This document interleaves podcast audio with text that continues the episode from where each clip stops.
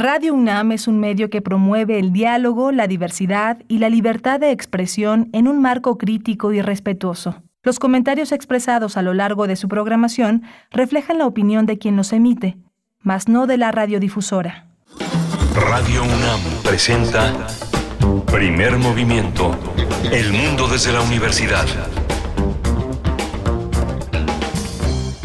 Buenos días, hoy es miércoles 25 de enero de 2023 y son ya las 7 con 4 minutos de la mañana de la hora del centro del país desde Ciudad de México. Estamos transmitiendo en vivo a través del 96.1 en la FM y el 860 de amplitud modulada. En cabina se encuentra Rodrigo Aguilar esta mañana en la producción ejecutiva, Violeta Berber en la asistencia de producción. Hoy está Jesús Silva en los controles, en la operación técnica de la consola. Tamara Quiros, como siempre, haciendo ese puente virtual con ustedes en redes sociales. Y Miguel Ángel Quemain en la conducción. Buenos días, Miguel Ángel, ¿cómo estás? Hola Berenice, buenos días. Buenos días a todos nuestros radioescuchas. Hoy tenemos un menú muy interesante. Vamos a hablar eh, de inicio con eh, Álvaro Rodríguez Luébano, que es doctor en Historia Moderna y Contemporánea, y tiene que ver con Memórica, que presenta Luces y Lentejuelas de la Noche en la Ciudad de México un trabajo muy creativo, muy interesante sobre el mundo de la noche, el mundo del espectáculo, de la, del cabaret, de, eh, de, una, del cine, de muchísimos ámbitos que tienen que ver con esta, este, este mundo que hizo de la Ciudad de México el ombligo del país y, este, y también un espacio de, de encuentro con muchísimas diversidades, todas hijas de la noche. Sí, muy interesante esta propuesta de Memórica, Luces y Lentejuelas. Aborda la vida nocturna de mitad del siglo pasado en Ciudad de México, sus representaciones. Y bueno, tendremos también hacia la segunda hora en la nota nacional un seguimiento al juicio, yo no sé si llamarle nota nacional o internacional por la situación, pero es un seguimiento que daremos al juicio de Genaro García Luna. Vamos a conversar al respecto con el doctor Juan Manuel Aguilar Antonio, doctor en Relaciones Internacionales por la Facultad de Ciencias Políticas y Sociales de la UNAM. Es investigador de CACEDE, estará con nosotros en la nota nacional. Vamos a hablar también de Francia, las protestas contra las reformas para aumentar la edad del retiro que ha llevado a la gente a la calle, a la greve, la greve total, la huelga total en Francia. Quienes eh, conocen estas situaciones en esta, en este gran país, en esta gran ciudad que es París, saben lo que es que todo esté parado. Vamos a tratarlo con Luis Guacuja, responsable del programa de estudios sobre la Unión Europea del posgrado en la UNAM. Y tendremos hacia la tercera hora poesía necesaria en la voz y selección de Miguel Ángel Quemain. Vamos a tener en la mesa del día la encuesta nacional de seguridad pública, la percepción de la seguridad urbana en el INEGI. Es un trabajo que recientemente ha publicado este instituto y vamos a tratar el tema con Georgina Aldaba. Ella es socióloga, maestra en política criminal por la FESA Catlán, es estudiante de doctorado en perspectivas del desarrollo en el Instituto Mora y docente de la licenciatura en sociología. Tendremos también al cierre la presencia del doctor Plinio Sosa, académico de la Facultad de Química, divulgador científico. Nos hablará en la sección del crisol de la química, del fenol y los cachitos de carga. Vamos a ver si ustedes se quedan hasta las 10 de la mañana, podrán eh, pues eh, darse cuenta de qué, de qué va, de qué va, enterarse de qué va esta propuesta del doctor Plinio Sosa. Mientras tanto, nosotros vamos con el reporte técnico semanal de COVID-19. COVID-19. Ante la pandemia, sigamos informados. Radio UNAM. La Secretaría de Salud informó que en los últimos siete días se registraron 292 eh, nuevos fallecimientos, por lo que el número de muertes por esta enfermedad de COVID-19 aumentó a 331.897. De acuerdo con el informe técnico ofrecido ayer por las autoridades sanitarias, en ese mismo periodo se registraron 27.310 nuevos contagios, por lo que los casos confirmados acumulados aumentaron a 7.342.764. La OMS, la Organización Mundial de la Salud, solicitó a los países que de forma urgente implementen medidas para prevenir, detectar y frenar la falsificación de medicamentos y productos sanitarios A través de un comunicado, la OMS explicó que en los últimos cuatro meses se ha tenido constancia en al menos siete países de la venta de jarabes para la tos con altos niveles de dietilenglicol y etilenglicol, cuyo consumo se ha asociado a más de 300 muertes, la mayoría de niños menores de 5 años. Así es, información de la UNAM, Sara Toppelson, Arquitectura y Vida en la Diversidad, es el título de la exposición que se presenta en el vestíbulo de la Facultad de Arquitectura de la UNAM hasta el próximo marzo, hasta marzo, marzo próximo, y que da continuidad a la Cátedra Extraordinaria Federico de Mariscal 2022, otorgada el año pasado a Toppelson por su amplia y brillante trayectoria. La muestra está conformada por fotografías, planos, maquetas de proyectos para diseñar y construir casas de lujo y de vivienda media, edificios, espacios públicos y centros comunitarios en diversas entidades del país.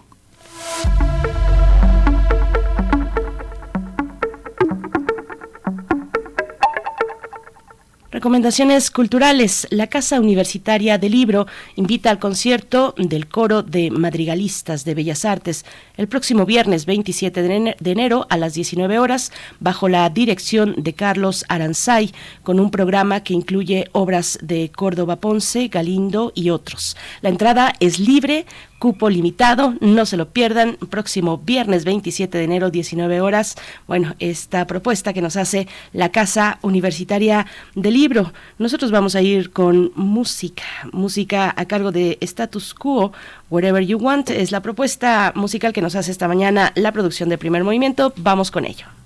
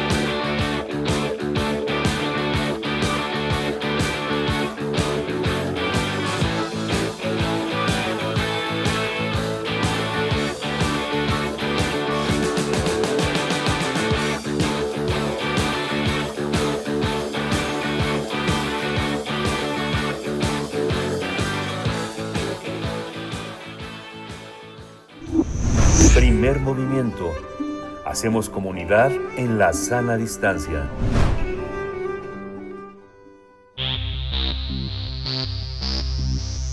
De festivales, ferias y más. Recomendaciones culturales. Entre 1920 y 1960 en la Ciudad de México, los centros y espectáculos nocturnos vivieron un momento de auge y debacle. En esa época, en el mundo, fueron reconocidas vedettes, rumberas, bataclanas como Ninón Sevilla, Yolanda Montes, Tongolele, Amalia Aguilar o Lupe Vélez.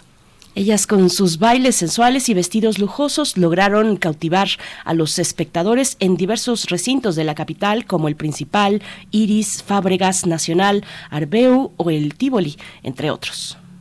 En estos espacios se vivió la vida nocturna a tope hasta finales de los años 60, aunque en algunos recintos eh, se quedaron abiertos experimentando pues situaciones muy muy malas rachas.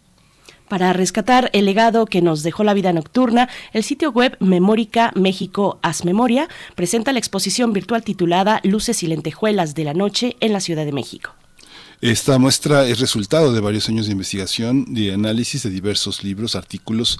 Eh, hay que señalar que eh, el diseño de la muestra estuvo a cargo de la directora de Memórica eh, México Haz Memoria, María Angélica Santa María de Funquio. Además, la curaduría quedó a cargo de Álvaro Rodríguez y Alejandro González y el cuidado editorial es, está a cargo de Rebeca Flores. El público interesado puede visitar la exposición en el repositorio virtual en la dirección electrónica memoricamexico.gov.mx. Vamos a conversar sobre esta muestra virtual que propone a la vida nocturna como un, un, espectáculo en la Ciudad de México entre 1920 y 1960. Está con nosotros Álvaro Rodríguez Luébano, él es doctor en Historia Moderna y Contemporánea, maestro en Historia y Ciencias Sociales y le damos la bienvenida. Buenos días eh, Álvaro Rodríguez Luébano, muchas gracias por estar aquí. Hola, buenos días Miguel Ángel y este, estimado auditorio, ¿qué tal? Gracias, Álvaro. Muy bien. Eh, buenos días para ti. Pues bueno, qué, emocionante, qué exposición tan, tan fascinante y además, eh, pues eh, con un acceso a disposición del público que se quiera acercar al sitio electrónico de Memórica. Cuéntanos un poco cómo estuvo, cómo está pensada esta exposición virtual, cómo está organizada, qué es lo que vamos a encontrar. Es una exposición que le hace homenaje a estos cuerpos exuberantes, ¿no? Este, y que están de alguna manera entramados y diferenciados por por estas estas mujeres que en su inicio pues fueron bataclanas, en otro momento se, se, mostraron más con unos atuendos eh, como, como mujeres exóticas y luego rumberas. Y digamos, estas categorías las van a poder conocer en esta exposición que la idea es que sea un viaje inmersivo por donde el usuario va a a meterse, digamos, a, disfrutar de la vida nocturna de México a través de unas fotografías muy bonitas que están preparadas en esta exposición. Y al mismo tiempo pues hay dos dispositivos, un dispositivo digamos más eh, interactivo para que puedan disfrutar de este material eh, fotográfico, una parte que viene de las colecciones especiales del Instituto Nacional de, de Antropología e Historia, de básicamente de la Fototeca Nacional, y, bueno, y, otro dispositivo que es más un visor, un visor, vamos a decirle retro, pero que en realidad es un, visor que profundiza y un poco simula esta situación, digamos, esta, esta eh, como estas ganas de meterse al, al bajo fondo de los centros nocturnos. Y en todo caso, eh, pues es una invitación a que revisen la historia de los centros nocturnos que pues dieron, digamos, todo un principio de reunión y también de esto, de, de, exuberancia y por otro lado de tonos festivos, ¿no? De esta ciudad que pues por, por momentos nos da eh, noticias tremendas y por otro momento nos da eh, gratos, gratos, gratos momentos. Hay que decir también que esta exposición reúne una investigación muy fuerte de la doctora Gabriela Pulido, hay textos de Luis Arturo Salmerón y hay como también toda una idea del diseño de Angie Santa María Funcio. Este, todo esto acompañado por su servidor y también por Alejandro Alejandro González y en un momento por por Mariel Morales. Entonces, pues bueno, eh, el usuario básicamente en una en un vistazo nos va a poder visitar, va a poder visitar esta exposición lleno de tandas, de revista, lleno de, de estos espacios que mm, algunos aún existen, otros por, por, por infortunio ya desaparecieron, pero que muestra finalmente también una vida eh, muy, muy activa, nocturna, y que también, eh, bueno, pues fue centro de reunión de artistas, de intelectuales y de, y de, y de la gente que quería un poco irse a, a despejar, ¿no? En Memórica este mes estamos también celebrando el mes, digamos, de, del, ocio, de, del juego, ¿no? De, estas actividades lúdicas que, pues finalmente, el, en la escena nocturna, pues siempre le han dado como un cariz y le han dado una, una vida particular a esta ciudad tan importante. Es muy interesante también observar, digamos, cómo está todo este universo lleno de mitología por un cine que exacerbó una especie de contenidos en las que parece que todos se divierten, ¿no? Parece que todos llegan al mundo nocturno y todos celebran, levantan sus copas, pero justamente detrás de todo eso hay una ciudad en los años 20, 30, 40 violenta, que no había esa categorización de trata de personas, pero gran parte de las mujeres que están en esa escena son mujeres que en ese momento se llamaban provincianas, provincianas que generalmente venían de este expulsadas de sus propios lugares de origen, como son muchas de las eh, de, las estrellas que eh, enalteció el cine. Fíjate que leía una tesis que que dirigió Miguel Carbonell, un, abogado muy importante en, la, en nuestra universidad en 2014, sobre cómo se generaron las eh, expresiones en espacios de vida, trabajo y convivencia en la en la Ciudad de México. Es una tesis muy interesante de Ana Cecilia Farías eh, Contreras y da un, panorama de cómo se fue generando los mecanismos para, para de alguna manera este, proteger a algunas de las personas que llegaban de fuera y, la legislación fue con después de 100 años protegiéndolas. ¿Cómo está ese panorama? ¿Qué encontraron detrás de toda esta investigación que comentas que realizó Gabriela Pulido? ¿Cómo está atrás el escenario de atrás?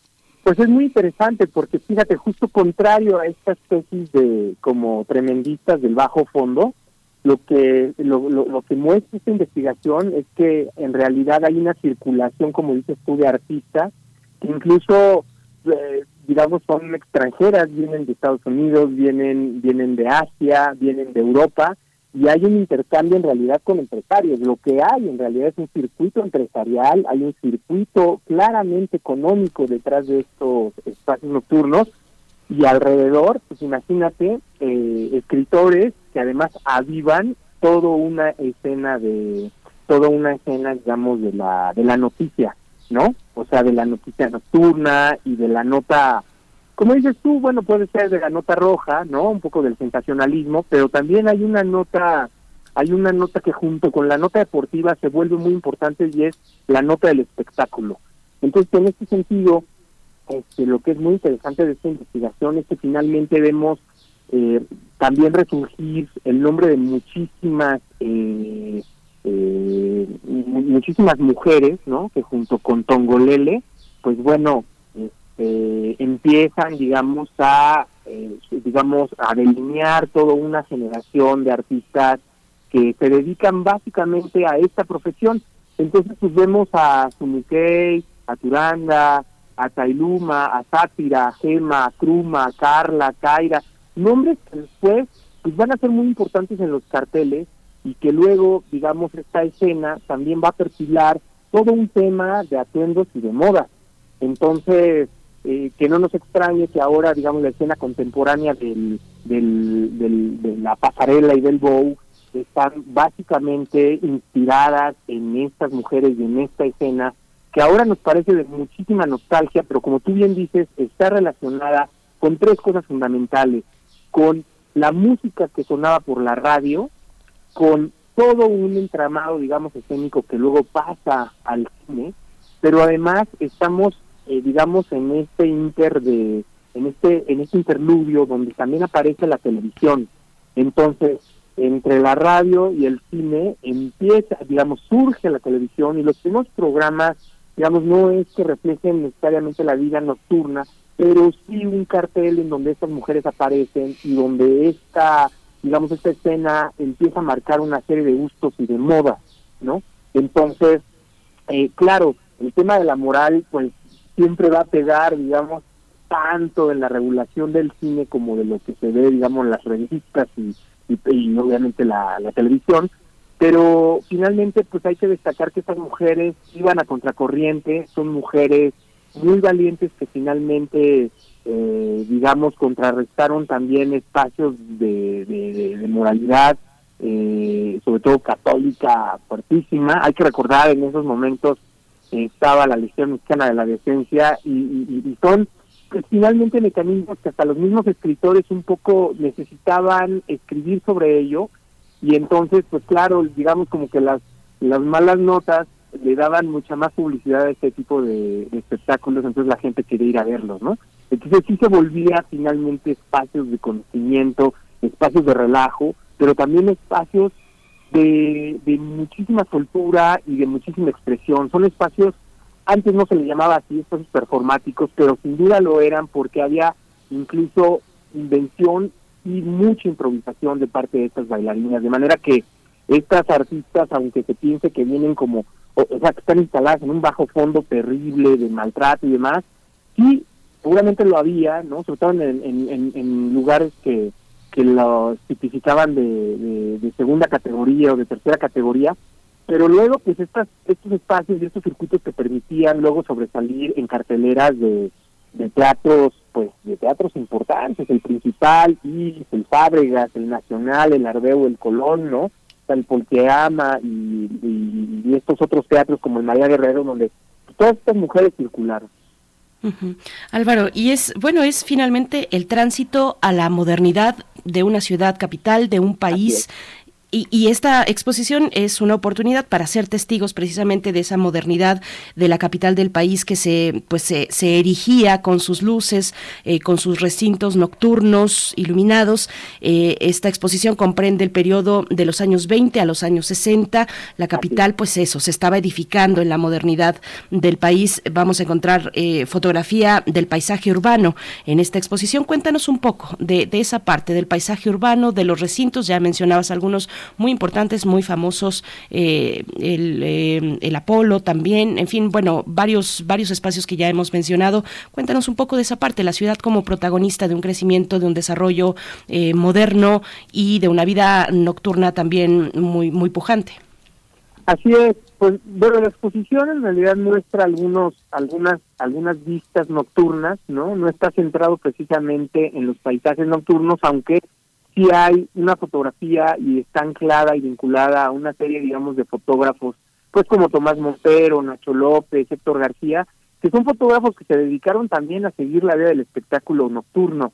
Entonces, pues visítenlas porque pues, finalmente esta exposición está más centrada también en la, o sea, pues sí, en los centros nocturnos y obviamente en, en las bataclanas, en las rumberas, ¿no? En, en las exóticas, pero eh, bueno, pues hay algunas, algunas también representaciones de esta ciudad que vive intensamente eh, la, vida del espectáculo y entonces ahí van a poder un poco también descubrir estas fotografías, ¿no? De Rafael Pérez, eh, Siliceo, de Tomás Montero, en fin.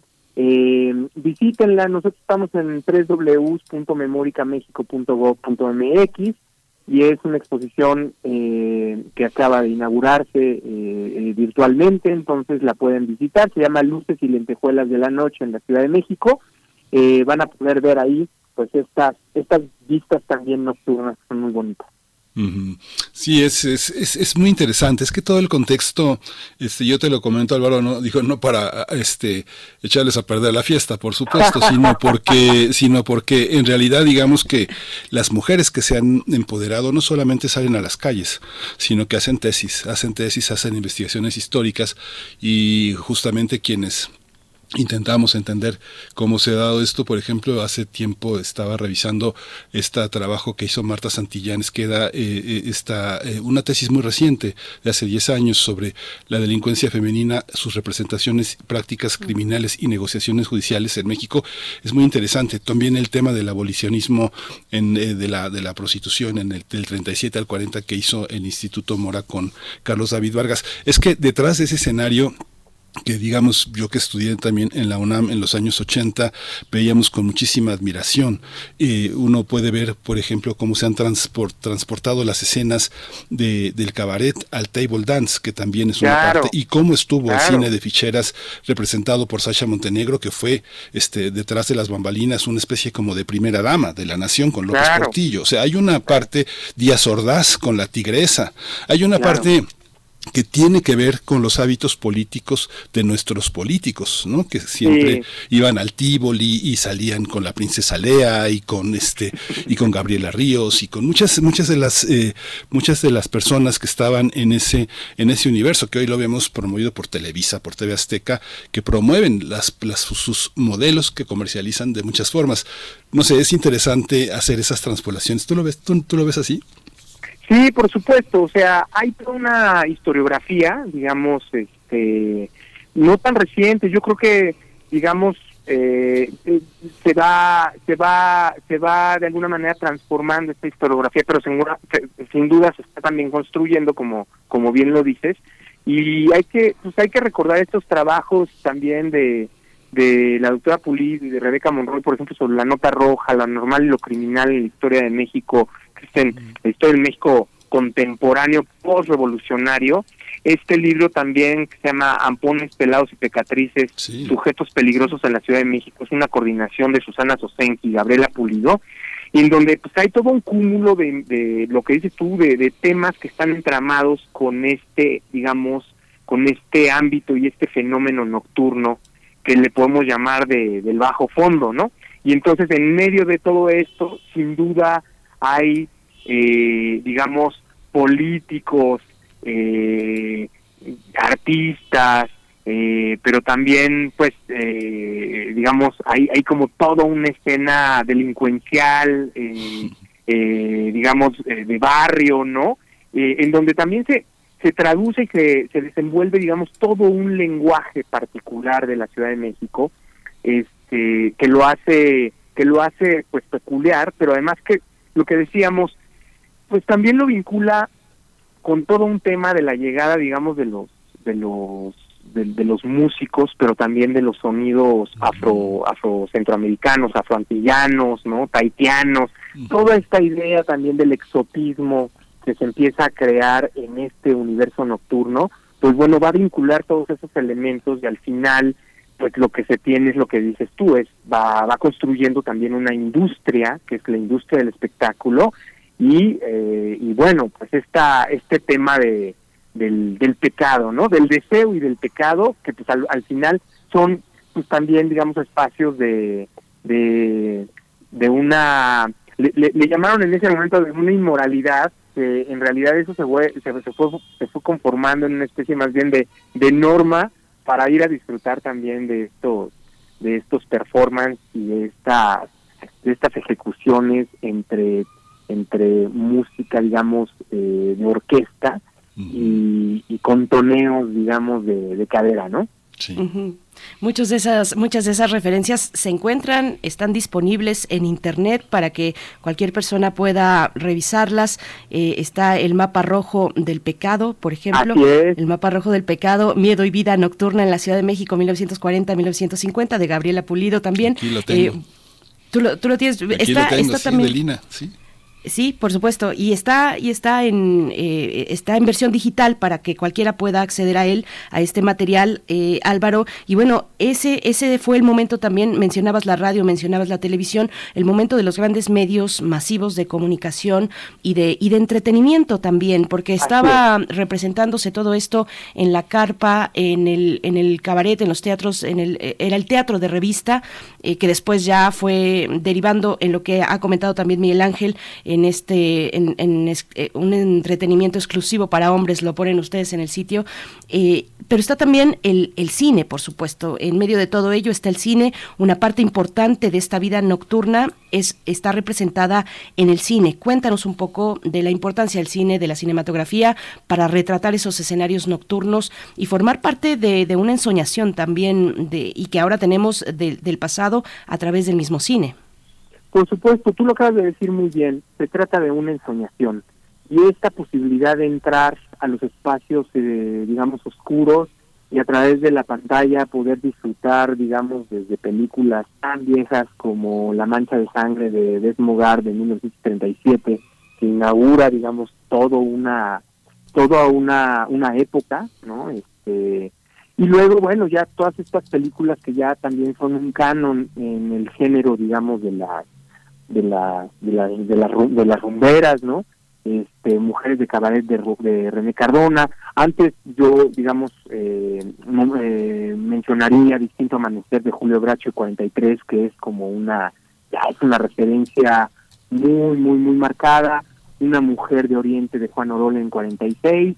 Eh, Salón México de Emilio Lindio Fernández en 48, una época muy importante para la industria y, para el cine mexicano.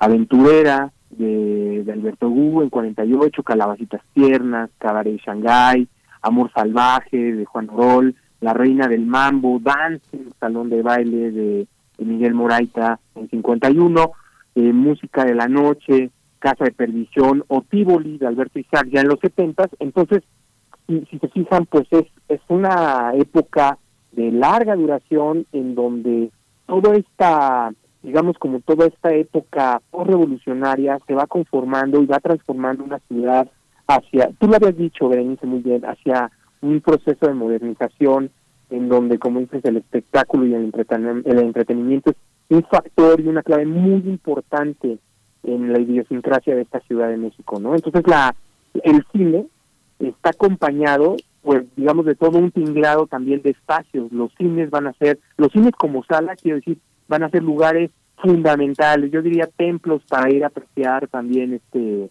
este género de, de, cinematografía que en donde van a aparecer estos cuerpos y donde van a aparecer también todas estas todas estas piezas musicales. Todo este acervo va a quedar como en un repositorio. Eh, eh, la, la, publicación de todo este material eh, va a tener como una diversificación, distintos alcances. ¿cómo, ¿Cómo va a estar? Sí, mira, las, las exposiciones de Memórica normalmente se alojan en, en una pestañita que se llama exposiciones entonces ahí quedan, cada exposición, eh, Memórica publica exposiciones continuamente, casi mensualmente, y casi son hasta temáticas, ¿no? En esta ocasión pues tuvimos esta oportunidad de que esta exposición pudiera tener esta, digamos, esta presentación virtual. Ya había tenido una, una digamos, una versión en físico, pero ahora pues que está en virtual está a disposición del público usuario, sobre todo de estudiantes y profesores, ¿no? De, de, todos los niveles de educación. Entonces, digamos, esta, esta información al final pues queda alojada en el sitio de Memórica y lo van a poder visitar de manera permanente, ¿no? Este, no tiene horario, siempre va a estar disponible y bueno, digamos, todas estas referencias pues se conectan a, a esto que ustedes ya habían comentado, ¿no? A materiales como la filmografía, los acervos, los archivos, la misma bibliografía, la hemerografía, que son pues al final materiales de referencia muy importantes para que la gente se pueda también guiar y pueda ir también como haciendo sus propias investigaciones o simplemente disfrutar de una narrativa digamos este bastante bastante sencilla bastante palatable vamos a decir este y, y bueno y pues esta esta ventaja del internet que hace que se pueda también revisar estos materiales a través de sus dispositivos de sus, dispositivos móviles no tanto tabletas como teléfonos. Ahí también esta exposición pues este van a van a poder jugar a través de un póker que está ahí está este, padrísimo. sí. es un póker que además lo que hace es poner en juego la imagen de la mujer pero también su es decir, su nombre, que, que a veces cuando íbamos a los espectáculos no sabíamos quién es exactamente la persona que estaba bailando, y entonces ahí van a poder ver estos nombres tan tan llamativos, ¿no? Y, más o menos la época en la que fueron tomadas estas estas este, estas imágenes. Entonces, eh, pues esto los invitamos a que a que disfruten de este material. Es la verdad un lujo poder este, poder mostrar parte del trabajo de investigación que están haciendo estos investigadores, estas investigadoras y poner en el centro esto que decías tú, eh, Miguel Ángel, eh, cómo, cómo también se ha transformado la escena, la escena nocturna de la Ciudad de México. Pensábamos que esta, esta digamos, estos géneros, ¿no? Este, de carpa, de, de, de tandas, eran nada más dirigidos como a la, al, público masculino y ahora nos damos cuenta que en realidad eh, las mujeres también estaban presentes en estos centros nocturnos, no solamente como protagonistas, sino también acompañando a, los caballeros y estos espectáculos además han se han girado de manera que ahora pues, lo que tenemos también son espectáculos dirigidos para las mujeres, ¿no? Y hechos también por mujeres. Entonces, es muy interesante porque esta exposición pone nada más un acento en el tema, digamos, como de cómo se ha ido transformando, cómo surgió y cómo se desenvolvió, pero lo cual no quiere decir que esto no haya, digamos, que se haya que se haya agotado, en realidad más bien lo enriqueció y lo que vemos son como cambios de gusto, pero también adaptaciones muy importantes en donde la mujer pues ha sido el, el pues digamos de alguna manera el centro promotor y por otro lado eh, también vemos ahora que ya los públicos femeninos también gozan de una serie de espacios también articulados a través de esta de esta digamos de estas manifestaciones culturales no Sí, claro, Álvaro. Y bueno, sí, han, han llegado tal vez al, al, presente con pocas, pocas experiencias, me parece, eh, por ahí, en, eh, en, justo en el Teatro Bar El Vicio, eh, espectáculos de, de, burlesque, donde las protagonistas pues asumen con mucha, con mucho orgullo, con mucha dignidad y con mucha seguridad y con una conciencia de la potencia de su cuerpo y de la seducción. Es muy interesante cómo se trasladan esas tradiciones ahora, no sé si de manera distinta, eh, porque ya no pudimos preguntarles a las mujeres de aquellos momentos, que seguro también tenían eh, eh, esa, ese control, pues, y era evidente de su propio, de su propio cuerpo y de, y de su capacidad de seducción. Pues muchas gracias, Álvaro Rodríguez Loera. Berenice, Miguel Ángel, muchísimas gracias y, y bueno, pues este sigan pendientes eh, hay vienen muchas otras exposiciones adelante todo este mm. año vamos a estar muy muy muy activos eh, hay va a haber todo un trabajo sobre la afrodescendencia entonces este, en estos en estos días justo estamos celebrando mm, días internacionales de la afrodescendencia entonces eh, bueno pues estos estos temas están vinculadísimos con estos espacios de interacción y de y de y de, y de, y de de intercambio cultural, ¿no? Pues muchas gracias.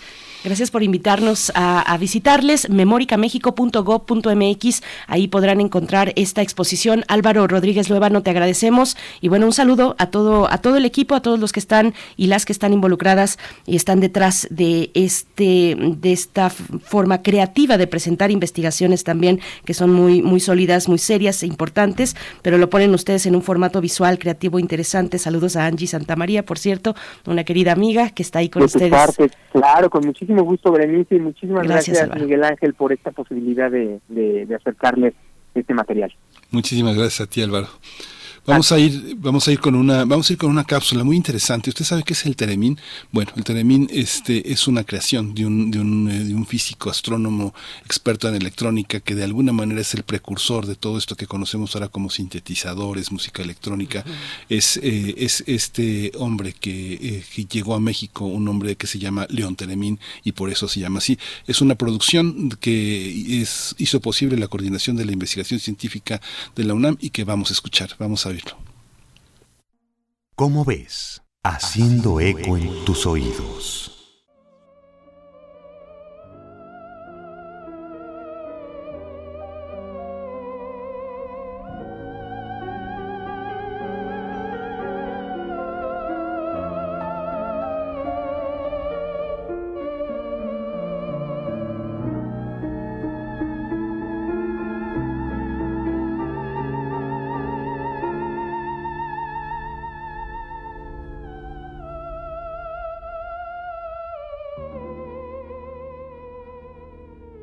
Esta historia comienza en plena guerra civil rusa. Nuestro protagonista es el físico, astrónomo, melómano y experto en electrónica Lev Sergeyevich Termen, mejor conocido como León Teremin. Desde muy pequeño se apasionó por la música y después, con sus estudios en electrónica, decidió comenzar a experimentar para crear un nuevo instrumento musical totalmente eléctrico. El resultado fue un instrumento muy peculiar, una especie de cajón con dos antenas de metal, una en cada extremo. Dentro había dos circuitos electrónicos muy sencillos llamados osciladores que producían ondas de frecuencia que nuestros oídos no podían percibir. Las ondas electromagnéticas producidas podían ser interferidas por cualquier cosa, en este caso, las manos del músico. Con la interferencia, las ondas se volvían audibles y producían un sonido sin igual.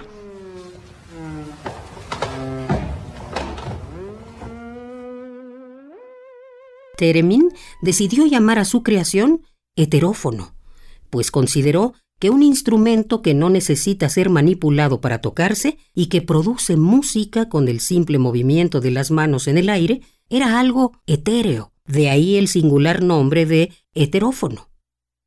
Como era de imaginarse, decir heterófono resultaba un tanto extraño, así que optó por llamarlo simplemente el Teremin. La primera presentación del Teremin en Moscú fue todo un éxito. ¡Wow! ¿Se lo pueden imaginar? León parado ahí frente a una audiencia ansiosa de ver un instrumento completamente eléctrico. Recordemos que en ese entonces la utilización de la electricidad era considerada una gran innovación y fuente de modernidad. En fin, Teremin comenzó a explicar el funcionamiento de su creación.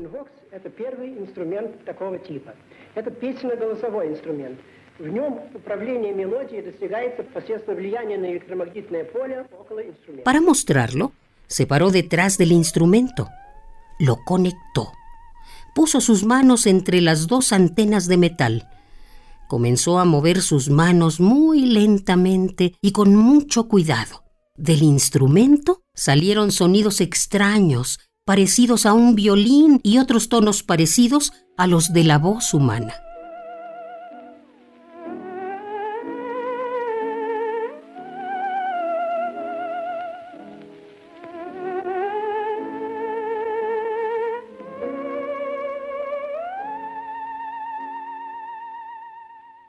Los espectadores estaban sorprendidos y muy complacidos. El revuelo fue tanto que la noticia llegó a los oídos del mismísimo Lenin, quien, por supuesto, exigió tener una entrevista con el científico. Teremin acudió nervioso al encuentro con el mandatario.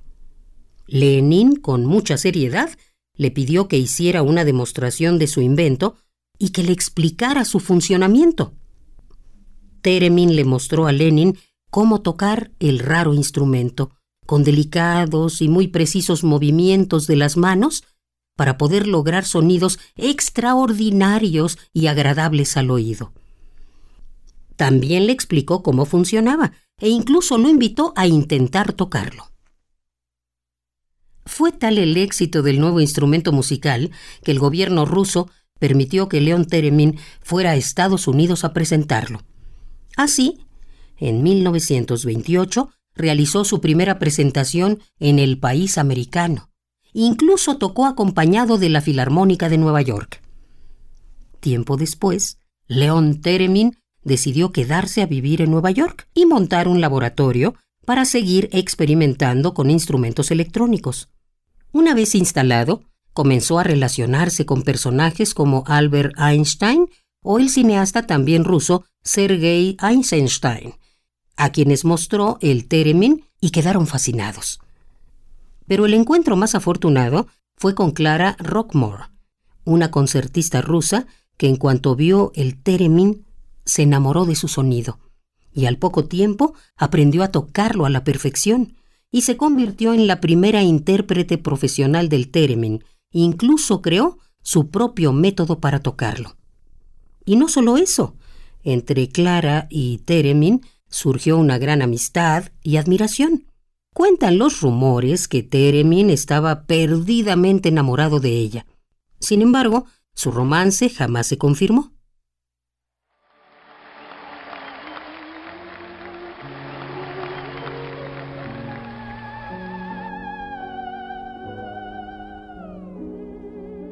El Teremin cobró fama gracias a la maestría de la interpretación de Clara Rockmore.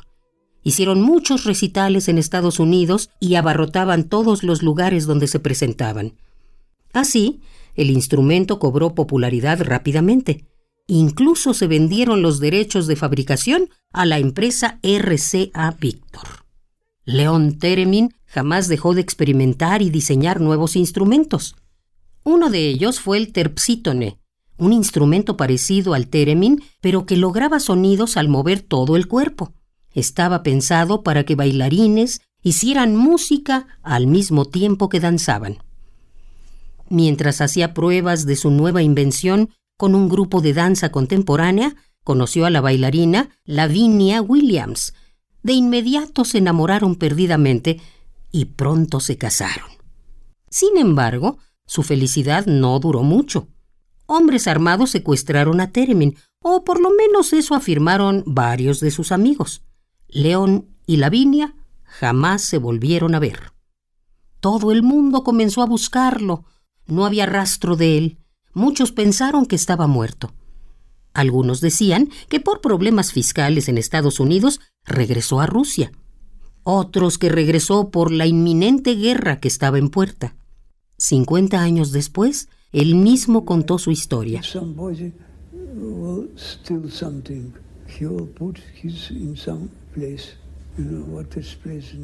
Estuvo en la cárcel por ocho años con gente que él calificaba de políticamente distinta. Luego fue obligado a trabajar para el gobierno ruso en asuntos de inteligencia y espionaje dentro del Comité Estatal de Inteligencia conocido como KGB durante casi 20 años.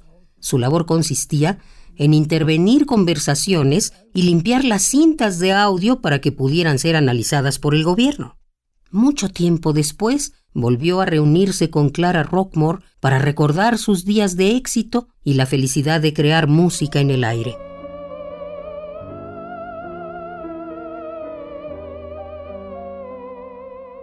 Con el theremin se obtenían sonidos muy especiales, algunos hasta escalofriantes.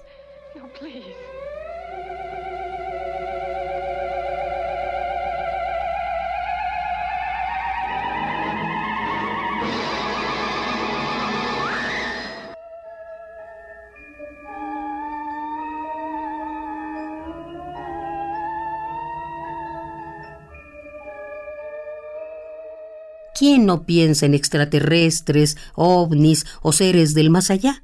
Muchos de esos efectos en el cine fueron hechos con el Theremin. La película Rocket Ship XM de 1950 sobre un viaje a Marte utilizó el Theremin en su banda sonora mientras mostraba los paisajes desérticos de Marte. Posteriormente se usó en Ultimátum a la Tierra, cuya banda sonora compuesta por Bernard Herrmann estuvo hecha prácticamente por el Theremin. A partir de entonces, hubo una nutrida lista de filmes que hicieron del Teremin su instrumento, entre ellas Venidos del Espacio, Recuerda de Alfred Hitchcock, Día sin huella y otras más.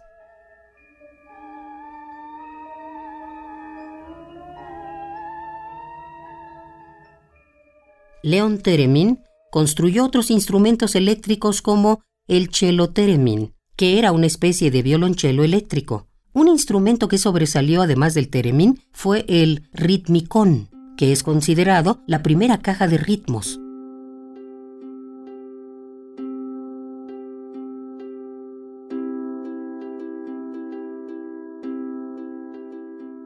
La construyó en 1930 junto con Henry Cowell, quien le pidió crear un instrumento que le permitiera muchos patrones rítmicos simultáneos que eran imposibles de tocar por una sola persona.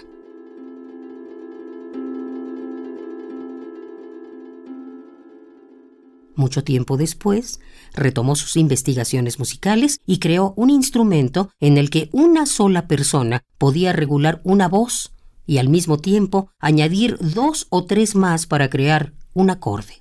En 1945, cuando realizaba trabajos de espionaje para la KGB, creó La Cosa, un micrófono disfrazado que entregaban a los enemigos y así escuchaban sus conversaciones. Después de trabajar para la KGB, León Teremin trabajó en el Conservatorio de Moscú, donde ya casi nadie recordaba sus inventos. Su nombre se volvió a mencionar gracias al crítico musical del New York Times, Harold Schoenberg, quien publicó una nota sobre sus aportaciones a la música electrónica. En 1991, León Teremin volvió a reunirse con Clara Rockmore, Murió tiempo después, en 1993, a la edad de 97 años.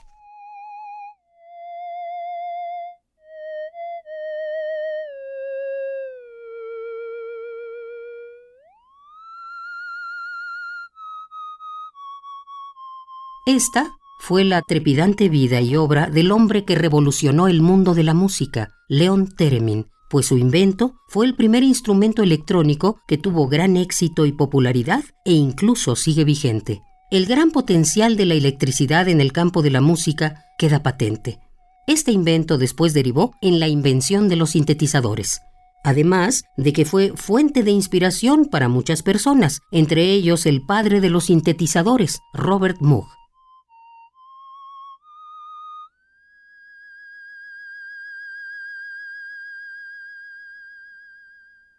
¿Cómo ves? Haciendo eco en tus oídos. Pues Ahí estuvo esta propuesta. Qué interesante, Miguel Ángel. Eh, tú preguntabas, le preguntabas a la audiencia si saben qué es, eh, si, si recuerdan, si han visto incluso cómo se ejecuta el, el Teremin. Eh, muy interesante y en medio de ello, además, una historia de amor, ¿no? Sí, recordaba ese oscuro objeto del deseo de Luis Buñuel, todo lo que le hace pasar a este enamorado que interpreta Fernando Rey que la protagonista es Ángela Molina y otra este otra actriz francesa eh, es fascinante pero la, la, voz de Margarita Castillo digo si no tuviera la fortuna de hablar español este no me importaría escuchar esa voz es verdaderamente uno de los privilegios, ¿no? Es, es, una voz llena de matices, ¿no? Es una historia que además se adereza con esa voz tan especial, ¿no? Sí, es un, es un privilegio compartir eh, un espacio de trabajo con, con, Margarita Castillo. Bueno, pues le mandamos un abrazo, por supuesto, y vamos a escuchar hacia el cierre, vamos a ir con música, porque precisamente en, hoy el Teremin, pues puede ser escuchado, ha sido adoptado por algunos ritmos musicales, eh, incluso afrolatinos. La cumbia es el caso, hay, hay, grupos de cumbia muy reconocidos como Sonido Gallo Negro, como eh, los Meridian Brothers de, Colombia, que adoptan el teremin y bueno, hacen eh, una fusión muy interesante. Precisamente ahora que estábamos hablando de escenarios nocturnos, de rumberas, de bataclanas, pues el Sonido Gallo Negro yo creo que son unos nostálgicos de aquella escena. Eh, el doctor Alderete ejecuta el Teremin eh, con, con, sonido gallo negro. El, año pasado estuvieron en el, en el Salón Los Ángeles. Así es que vamos a despedir esta hora, vamos a ir al corte, pero lo vamos a hacer con música de sonido gallo negro, precisamente para escuchar un poquito del Teremin y de esta escena de rumberas. Se trata de Caballito Nocturno, lo que vamos a escuchar, 7 con 58 minutos. Volvemos después del corte.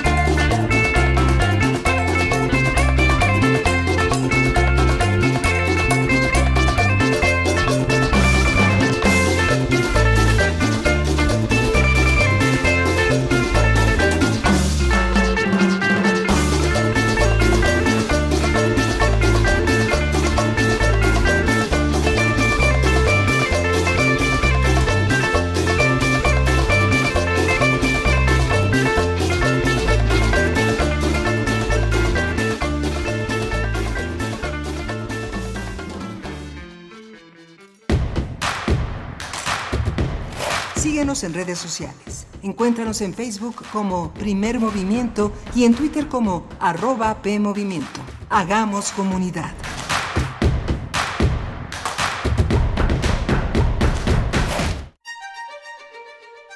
Ricardo Garibay, El oído privilegiado. 100 años de su nacimiento.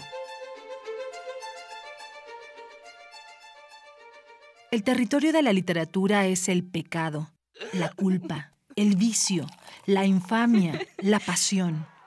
El estar acá los hombres para devorarse con odio minucioso, para contemplar imposibles las hechuras cimeras o más hondas del amor. Hay tres cosas atroces. La nada, la pena y el olvido. El olvido es repugnante. Ricardo Garibay, 96.1 FM. Radio UNAM, Experiencia Sonora.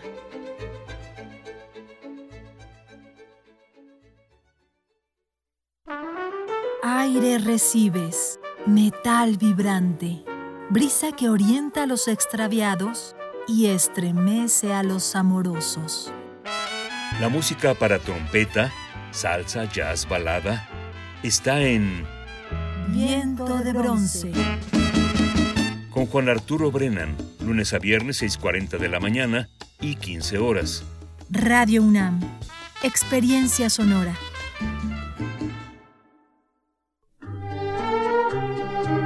Compartimos música para inspirar un recuerdo. Pero también podemos compartir recuerdos que nos lleven a las mismas canciones. Cancioncitas me faltan, cancionero. Cancioncitas. Todas las caras de la música popular del siglo pasado. En memoria y de la mano del maestro Fernando González Gortázar.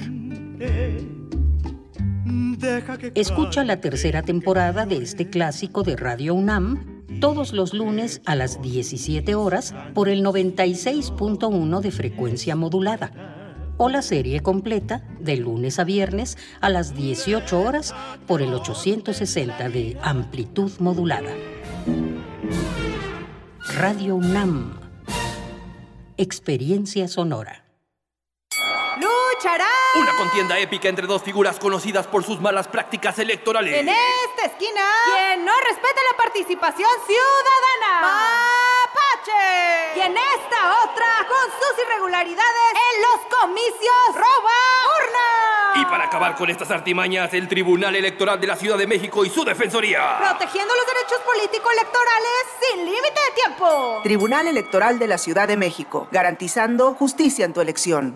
En la esquina ruda las chatarras y por los técnicos la comida saludable. La le comete una falta por exceso de sodio. El brócoli resiste por sus habilidades contra el cáncer. La dona enreda sus grasas saturadas contra las cuerdas y el pescado vence con sus proteínas y fósforo bueno para la cabeza y el cuerpo. Las papas fritas que incrementan la obesidad y la diabetes son vencidas por el maíz rico en vitaminas y nutrientes. Gana los alimentos saludables. Identifica los productos rudos por los sellos. Elige alimentos saludables. Secretaría de Gobernación. Gobierno de México.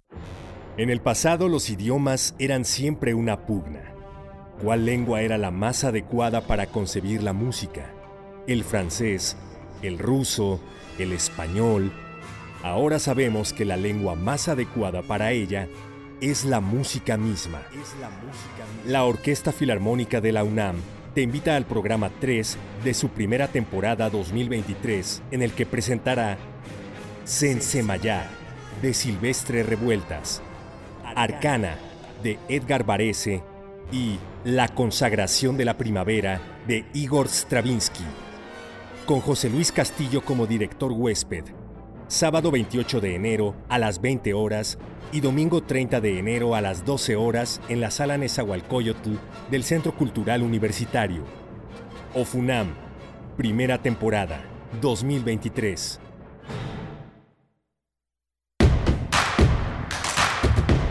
Encuentra la música de primer movimiento día a día en el Spotify de Radio UNAM y agréganos a tus favoritos.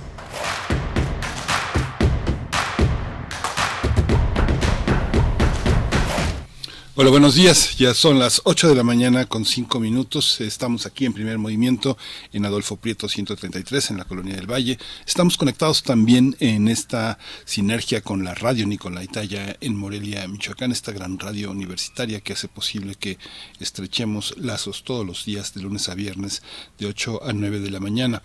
Está Rodrigo Aguilar en la producción ejecutiva, Violeta Berber en la asistencia de producción. Hoy está Jesús Silva en los controles eh, técnicos y mi compañera Berenice Camacho al frente de la conducción. Querida Berenice, buenos días. Miguel Ángel Quemain, muy buenos días. Buenos días a Radio Nicolaita, también a la audiencia que se acerca al 104.3 en Morelia. Saludos para ustedes, a los que desde temprano están con nosotros en primer movimiento y los que también se están uniendo a través de www.radio.unam.mx. Bueno, pues eh, venimos de una hora muy interesante. Estuvimos, eh, bueno, escuchamos de esta exposición virtual que presenta Memórica, Luces y Lentejuelas de la Noche en la Ciudad de México, que aborda pues la vida nocturna entre los años 20 y 60 de la capital del país, las rumberas, las bataclanas y los espacios, los escenarios también. Y escuchamos después esta cápsula muy interesante de la revista Como ves acerca del Teremin, de la historia del Teremin. Nos dice por acá Oscar Gutiérrez, qué fantástica cápsula del Teremin me hizo soñar. Es que eso pasa con, con ese instrumento, bueno, que, que devino después, no fue en su origen, pero devino un instrumento musical, una capacidad de generar sonidos hipnóticos. Eh, eso, eso pasa con el Teremin, me parece, te hace soñar y ver eh, a un ejecutante del Teremin, ver la ejecución del Teremin, pues es casi mágico, porque no tocan, son eh, una serie de magnetismos los que producen ese sonido, esas vibraciones en el aire y producen ese sonido tan característico del Teremin. muy interesante la cápsula, ¿no, Miguel Ángel? Sí, muy, muy, muy interesante y esta historia que va tejida con una historia de migración, una historia de resistencia a, a, lo viejo, una historia de complementariedad con la tradición, muchas, muchas cosas que hablan de cómo se anticipan a veces las, las eh, propuestas de personas que pueden parecerle raras a muchos, pero que finalmente se instalan en la normalidad con el tiempo. Así es. Bueno, pues nosotros vamos a tener por delante una hora muy interesante en la nota nacional. Haremos un seguimiento al juicio de Genaro García Luna. Vamos a conversar con el doctor Juan Manuel Aguilar Antonio. En unos momentos estará con nosotros para hablar de este caso, pues que tanta expectativa ha generado, tantos comentarios naturalmente en nuestro país. Y bueno, el doctor Aguilar Antonio es doctor en Relaciones Internacionales por la Facultad de Ciencias Políticas y Sociales de la UNAM y es investigador de CACE Miguel Ángel. Sí, es eh, eh, un seguimiento muy, muy interesante que se está estableciendo desde varias plataformas informativas como un seguimiento pues muy atractivo para, para toda esta para toda esta vida política que estamos eh, testificando en estos días. Tenemos también el tema de Francia, las protestas contra las reformas para aumentar la edad del retiro. Lo vamos a tratar con Luis Guacuja, responsable del programa de estudios sobre la Unión Europea del posgrado de la UNAM. Sí, muy interesante lo que ocurre en Francia. Se reavivó estas posiciones en contra de la propuesta del presidente Macron, eh, que bueno, esa, esa reforma, una, la reforma a, las pensiones fue una de las batallas electorales del propio Macron. No parece fácil que el mandatario vaya a ceder, aunque hemos visto escenas pues muy interesantes donde después de muchos años se han reunido los ocho sindicatos franceses en una huelga general que tuvo lugar el pasado jueves Francia esta protesta contra la reforma de las pensiones. Pues bueno, vamos a tener los detalles con el doctor Luis Guacuja y recibimos sus comentarios en redes sociales, arroba P Movimiento en Twitter, primer Movimiento UNAM en Facebook. Vamos ya con la nota nacional. Vamos. Nota nacional.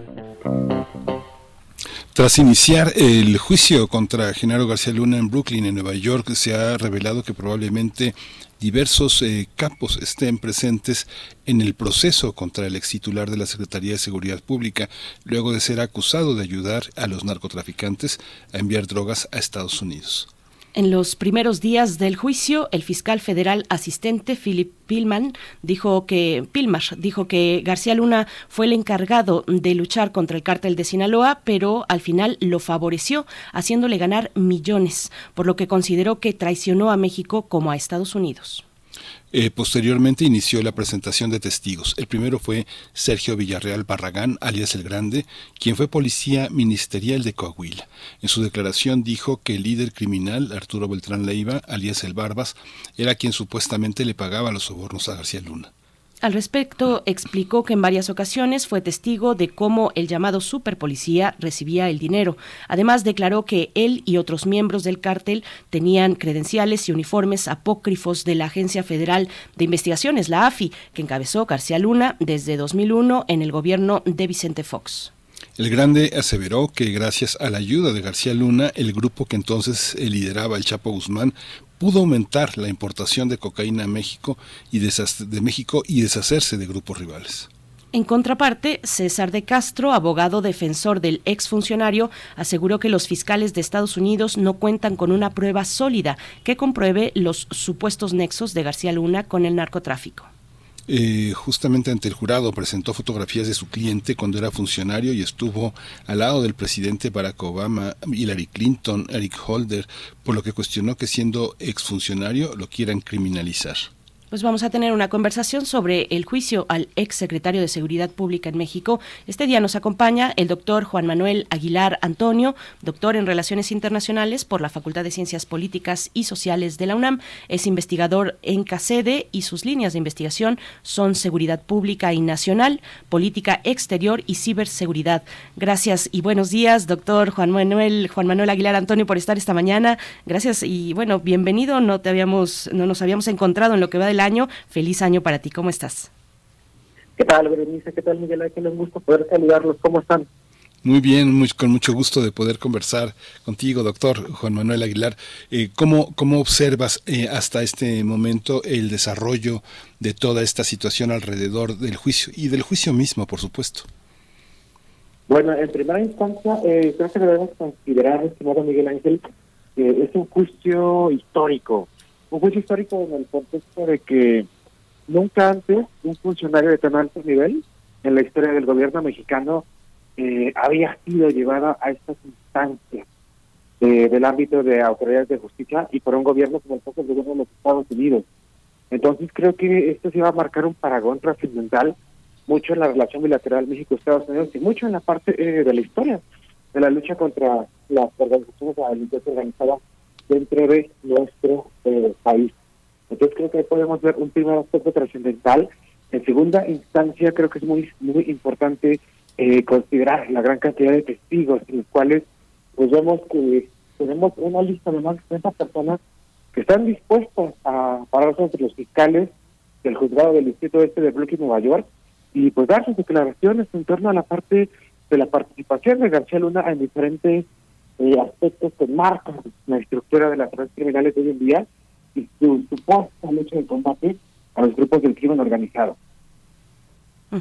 Eh, Juan Manuel, ¿cómo, cómo ves eh, en este gran contexto del combate, del combate a las drogas, de, de, lo que hace, de lo que toca a Estados Unidos también? Pues bueno, mm, por supuesto, esta crisis importante que tienen del consumo de fentanilo que se ha llevado tantas, a tantas personas, ha llevado a la muerte a tantas personas, una crisis muy importante en Estados Unidos. ¿Cómo, cómo ves el contexto, digamos, amplio de cómo reacciona Estados Unidos ante esta situación?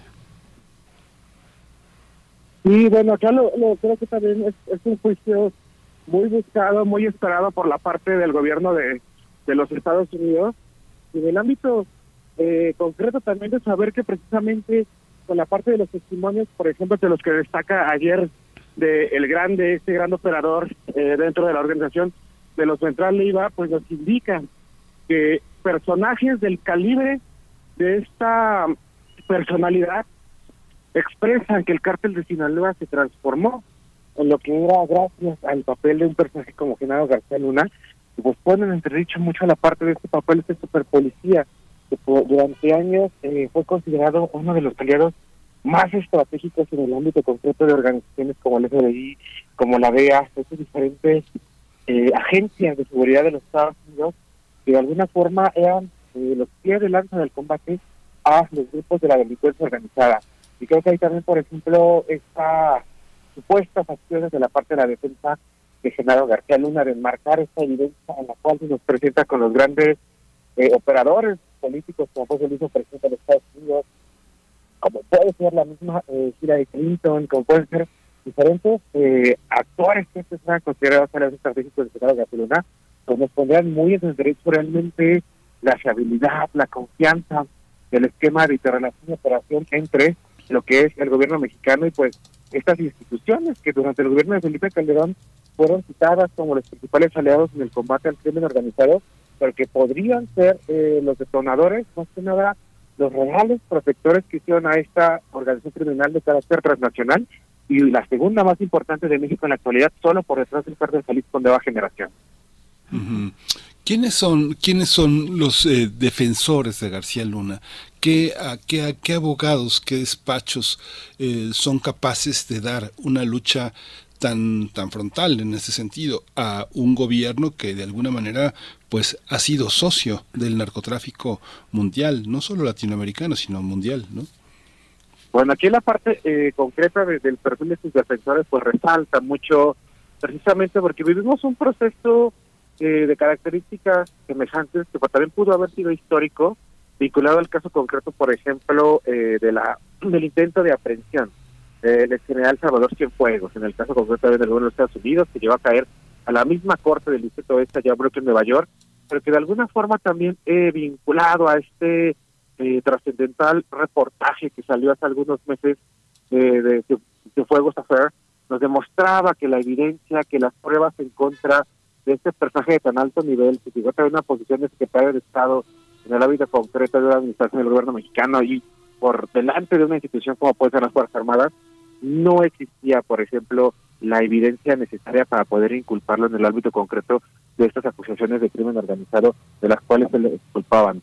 Entonces, en ese sentido, creo que en el ámbito concreto de Genaro García Luna, si bien tiene la parte de una participación de abogados que buscan dar la parte concreta de el rostro, la cara, por en un ámbito de la defensa, pues creo que también eh, resalta mucho cómo este proceso se está llevando adelante, también resalta la parte concreta, por ejemplo, eh, de los más de 70 testigos, muchos de ellos protegidos, muchos de ellos grandes eh, narcotraficantes y capos criminales en el ámbito concreto que fueron aprendidos durante su labor al frente de la Policía Federal, las diferentes agencias de inteligencia y de seguridad del gobierno mexicano y que nos ponen entre dicho realmente de que existe mucha convicción por la parte del mismo juez Corgan de poder alcanzar una, una resolución en el ámbito concreto, una sentencia en contra de este personaje y que de alguna forma eh, yo pensaría que su defensa, sus, los fiscales del mismo Genaro García Luna, siente que hay una parte de que ya la, el proceso legal está perdido, pero quiere ver, quiere reaccionar y en algún momento tal vez se pueda eh, declarar culpable y como cooperador en el ámbito concreto, pero sería un ámbito muy dramático para la política de cooperación en el ámbito México-Estados Unidos y también en el ámbito concreto eh, de cómo él, qué información podría proporcionar en el ámbito concreto a estos fiscales que incluso podrían llegar a las más altas esferas del gobierno que podría ser el mismo presidente de esa administración del gobierno federal que fue el presidente Felipe Calderón. Sí, Juan, Juan Manuel, ¿ves ese escenario?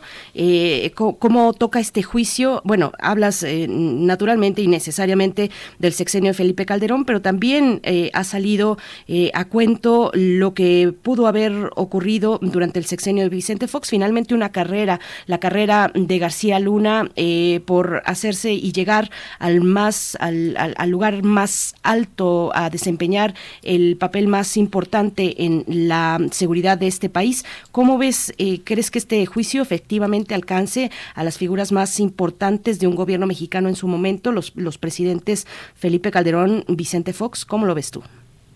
Eh, pues precisamente al estar ya en el caso concreto de un nivel de secretario de Estado y también en el ámbito concreto eh, de que puede eh, suponerse llegar al próximo nivel de autoridad, si puede ser el mismo presidente de la República, podría en algún momento alcanzar la efigie del Poder Ejecutivo.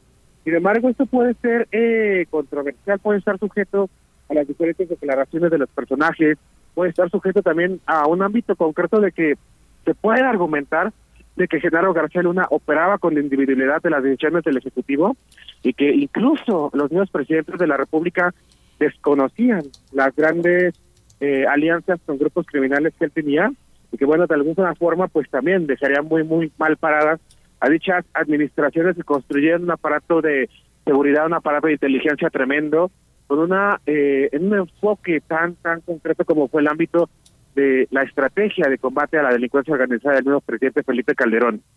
La parte de la colusión no podría eh, del todo garantizarse, pero sí podría pues verse que las más altas de esferas del gobierno mexicano, en el caso del nivel de un secretario de Estado del gobierno federal, sí tenían la parte de una coordinación, una colusión con agentes del crimen organizado a través de un personaje como es el mismo Genaro García Luna. Entonces creo que es una posibilidad muy alta. Podríamos ver la parte de que se llegara incluso al nivel de presidente, pero todavía habría algunos eh, evidentes altibajos o incluso la misma hipótesis de que el nuevo presidente no lo desconocía cómo operaba todo lo que él hacía y dejarlos de lado fuera dentro de este proceso judicial. Esta, digamos, a mí me, llama mucho la atención, insisto en los abogados, porque César de Castro fue alumno de uno de los más grandes fiscales en la historia de, de Nueva York. Incluso él es, la gran inspiración de este programa de la ley y el orden. O sea, y, pasarse del otro lado después de atacar, después de, después de llevar a juicio a los grandes criminales eh, a la corte en Estados Unidos, de pronto eh, ser el defensor de toda esta, esta gama de, de, hombres perseguidos por la justicia norteamericana y en sus propios países. ¿Qué significa? ¿Tiene algún significado eh, de, tener, de ser defendido por los despachos más poderosos y ricos del planeta? Es, es, eh, la manera de argumentar, uno ve en los juicios cómo, cómo está sosteniendo los juicios. El, el interrogatorio del grande es un interrogatorio eh, muy, muy en la norma de los programas de abogados que conocemos a través de las series, es eh, hacer, hacer, hacer pedazos al interlocutor y mostrar su falta de credibilidad. ¿Eso corresponde, tiene alguna correlación con lo que entendemos nosotros los mexicanos como una justicia, una forma de hacer justicia? Bueno, aquí tenemos que entender eh, que precisamente eh, diferentes actores jurídicos, ya sea de la parte, por ejemplo, cuando es la parte de forman dentro de la estructura del Poder Judicial de un país pueden tener estos grandes eh, momentos en el ámbito de la construcción de los procesos de procuración de justicia, incluso dentro de estos grandes grupos eh, criminales.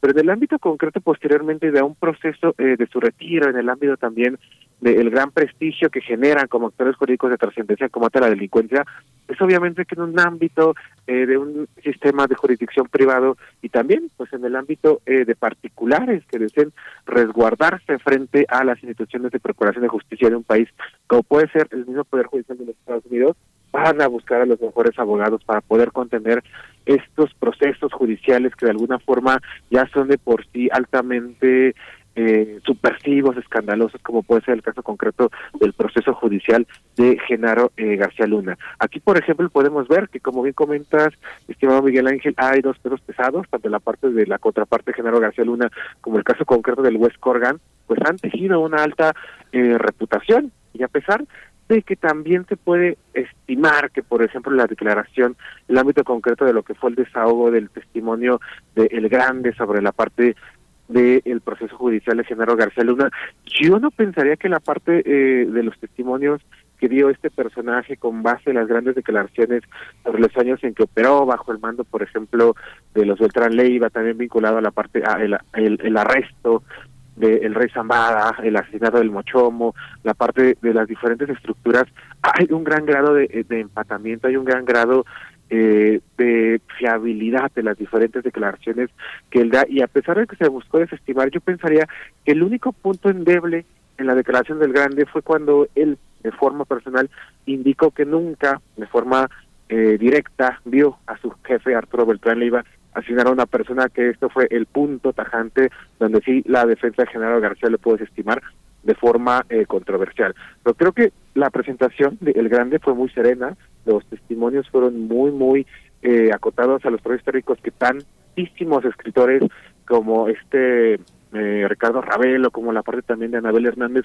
nos han dicho sobre esta historia que figura en torno a estas complejidades de Genaro García Luna en vinculación a lo que era la organización de los neutrales el cártel de Sinaloa, y pensaría que si hay un alto eh, potencial de ir empatando eh, fichas, de ir presentando y desagando evidencia que pudieran materializar todo ese diario eh, de los grandes periodistas y escritores mexicanos que han investigado de cerca este aspecto y que pues de alguna forma se ha transformado en el ámbito eh, concreto eh, de, la narcocultura. Gran, gran cantidad de la sociedad mexicana, de la sociedad latinoamericana, ubica la figura de género García Luna a través de los grandes diferentes y referentes culturales que se han creado en torno a este personaje y pues ahí yo pensaría que si el proceso legal tiene a grandes operadores tanto del lado de la justicia de los Estados Unidos como del lado del particular, que en este caso es el exsecretario de Seguridad Pública, que sí pueden desencadenar en un proceso legal que por las próximas ocho semanas nos va a tener al, al filo del cañón viendo cada una de estas evidencias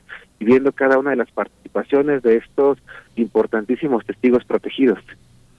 Sí, eso, eh, nos ha tenido así, eh, con la expectativa previamente a que iniciara esta primera etapa, esta etapa de los alegatos, dos semanas. Es un fenómeno muy interesante de observar, Juan Manuel. Eh, más adelante, si, si nos da tiempo, te, pediría que nos compartas pues tu visión al respecto de lo que ha generado en la sociedad mexicana o en la opinión pública.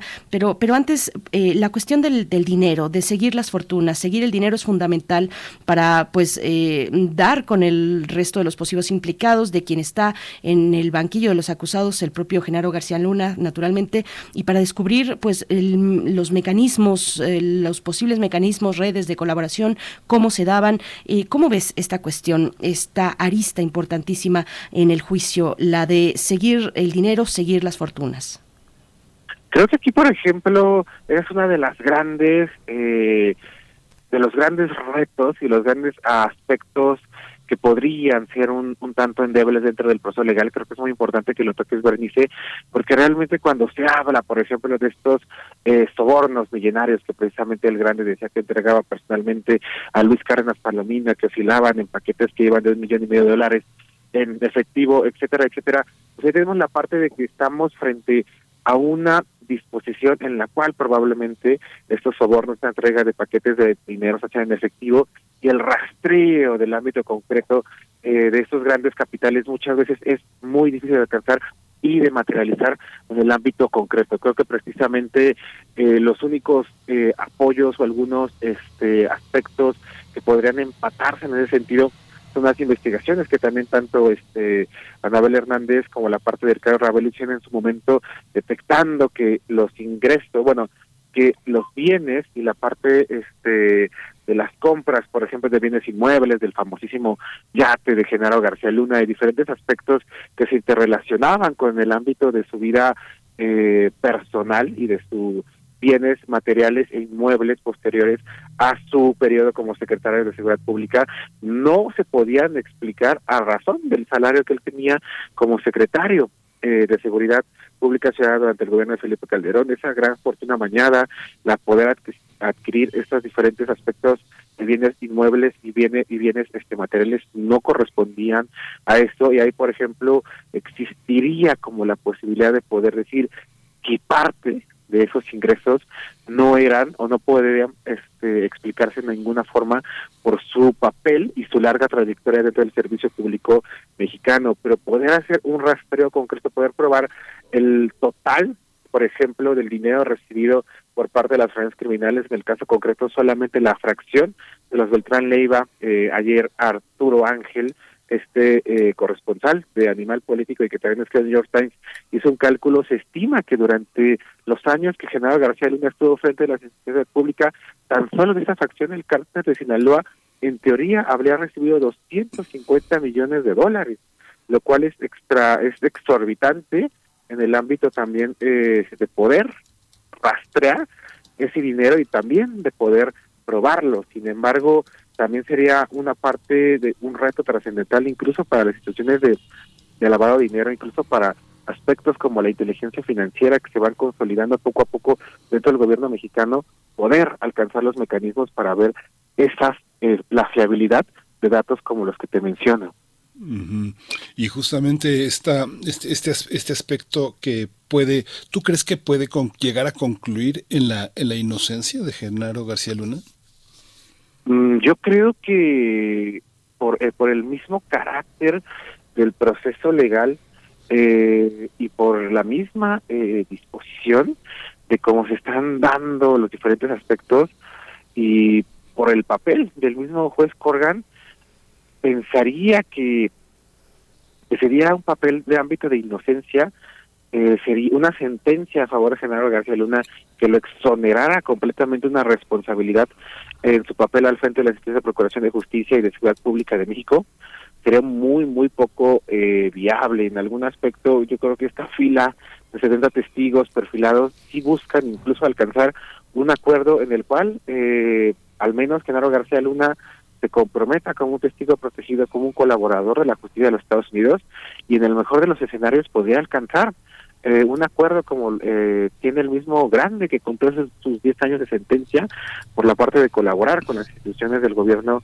mexicano, pero el papel de una exoneración completa, aún así con la defensa que tiene General García Luna que tú mismo has mencionado, Miguel Ángel, ah, me parecería muy, muy poco viable, porque tenemos el caso también del mismo exsecretario Salvador Cienfuegos, donde se desestimó, y en este sentido, si existiera un aspecto de una evidencia tan endeble como la que se presentó contra Cienfuegos, eh, yo pensaría que esa sería la posibilidad, pero en este caso mm, no lo vería viable. Yo creo que sí va a haber en algún momento un punto en el cual se va a poder probar eh, nexo del exsecretario con la parte concreta de alguna organización criminal, ya sea por la parte de colaboración directa, ya sea por la parte de evasión, y más que nada yo creo que esto es lo que busca alcanzar el sistema de justicia de los Estados Unidos de América.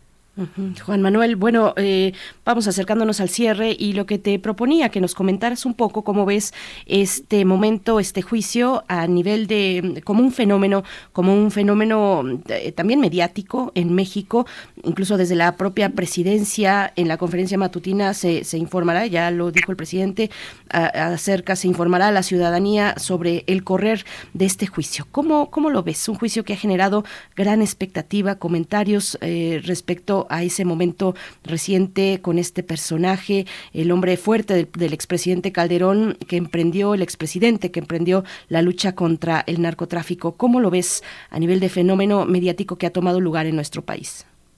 Bueno, creo que, que a nivel mediático pues es más que evidente que cae, eh, cae como un aspecto eh, sorpresivo, pero también altamente afortunado eh, para la política y bueno, para la política de comunicación pública del presidente López Obrador, eh, precisamente cuando él nos habla eh, de esta descomposición del sistema político que es muy recurrente dentro eh, de sus diferentes conferencias mañaneras anteriores a la actual administración del gobierno federal, pues este personaje se empataría a la perfección y beneficia mucho a la parte de su gobierno, a la parte de su discurso político, y eso pues es altamente ventajoso para él.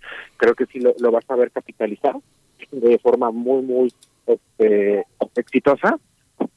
El presidente López Obrador es alguien que sabe manejar este tipo de recursos muy a su favor en el ámbito de su política de comunicación gubernamental y creo que esto lo vamos a ver en las próximas ocho semanas durante se continúe con este proceso. En el ámbito eh, de la cultura popular, de la ciudadanía, de la población, pues creo que ya se ha tejido esta visión un tanto particular muy, muy promovida por el ámbito concreto de la narcocultura, muy promovida por las series de televisión vinculadas a estos personajes de la delincuencia organizada, precisamente la serie de El Chapo Guzmán, la serie de, Narcos, nos presentan eh, paragones con figuras muy semejantes que no lo hacen de forma concreta, pero que tienen la especialidad de mostrar quién era eh, Genaro García Luna dentro de la estructura de esta administración del gobierno federal. Y ahí, por ejemplo, pues yo creo que el de mérito ya, ya es muy, muy eh, concreto, completo en el ámbito para la población civil eh, mexicana. La población civil mexicana identifica a Genaro García Luna como ese funcionario corrupto, como ese funcionario que fue la pieza clave dentro de las redes del, crimen organizado para que ellos pudieran operar de, forma exitosa e incluso, eh, como bien comenta Miguel Ángel, incluso si, si se alcanzara el escenario de una exoneración completa en contra de este personaje, Incluso, aunque esto se eh, sería muy, muy difícil cambiar ese perfil dentro del esquema de, operación, en el ámbito concreto de ya cómo se ha construido dentro del ideario eh, de la sociedad eh, mexicana y de la gran sociedad que está pendiente y tiene mucho interés en este aspecto sobre estos papeles que juegan los grandes líderes de la delincuencia organizada. Y pues último, en el ámbito concreto, pues creo que es algo pues muy extraño en estas difíciles coincidencias y particularidades que pasan en torno a estos procesos, el ver lo mismo que ocurrió, eh, por ejemplo, en el marco de lo que hizo el presidente Felipe Calderón, que en vísperas de que se fuera a materializar este proceso o este juicio en contra de su hombre fuerte, como enseña las advertiste, pues él decide dejar nuestro país, alcanza esta visa dorada para poder vivir en territorio español, de forma muy semejante a Enrique Peña Nieto, y se maneja mucho esta hipótesis de que incluso fue un favor cercano al presidente José María Aznar que se empató con su administración del gobierno federal, que es muy buen amigo suyo y que sabemos que los expresidentes mantienen eh, cúpulas eh, políticas y de influencia dentro del aparato de gobierno posterior a su proceso y que él se decide trasladar en el ámbito eh, pues que en dos semanas, digo en dos meses aproximadamente, vayamos a tener una sentencia en contra o a favor de este personaje clave dentro de su administración gubernamental. Una pregunta más. Eh, eh, ¿quién, ¿Quién paga? ¿Quién paga el juicio de García Luna? ¿Quién puede pagar esas, esas horas tan millonarias? ¿Es él? Este, ¿Cuánto cuesta un juicio como ese y quién lo paga? ¿Sus amigos? Pues ahí, por ejemplo, la, la controversia es muy fuerte, es esa precisamente, Miguel Ángel, ahí, ahí no, no podríamos explicar quién tendría los ingresos para poder pagar a esos grandes despachos eh, de abogados dispuestos a defender a este personaje. Vemos incluso que la parte de la compañía que también fundó del ámbito concreto eh, con su familia y sus hijos eh, para esos este, esquemas de los servicios de inteligencia que él brindaba y de investigaciones de los Estados Unidos está involucrado también y señalado como un agente que puede estar vinculado a procesos de lavado de dinero, pues ahí sigue cayendo en el ámbito eh, de la controversia.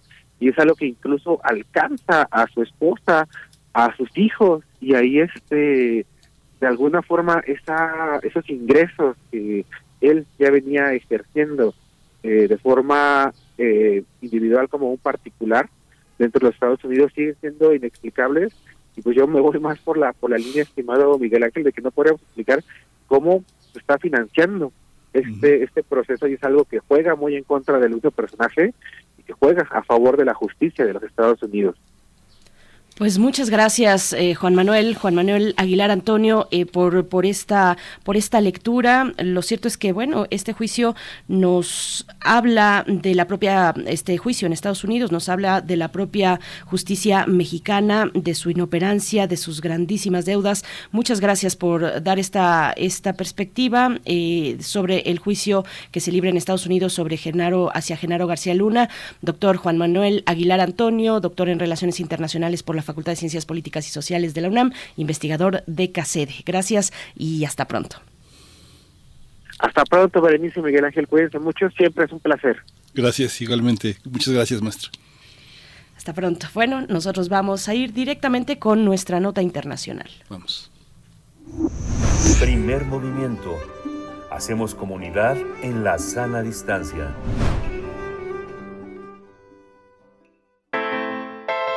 Nota Internacional.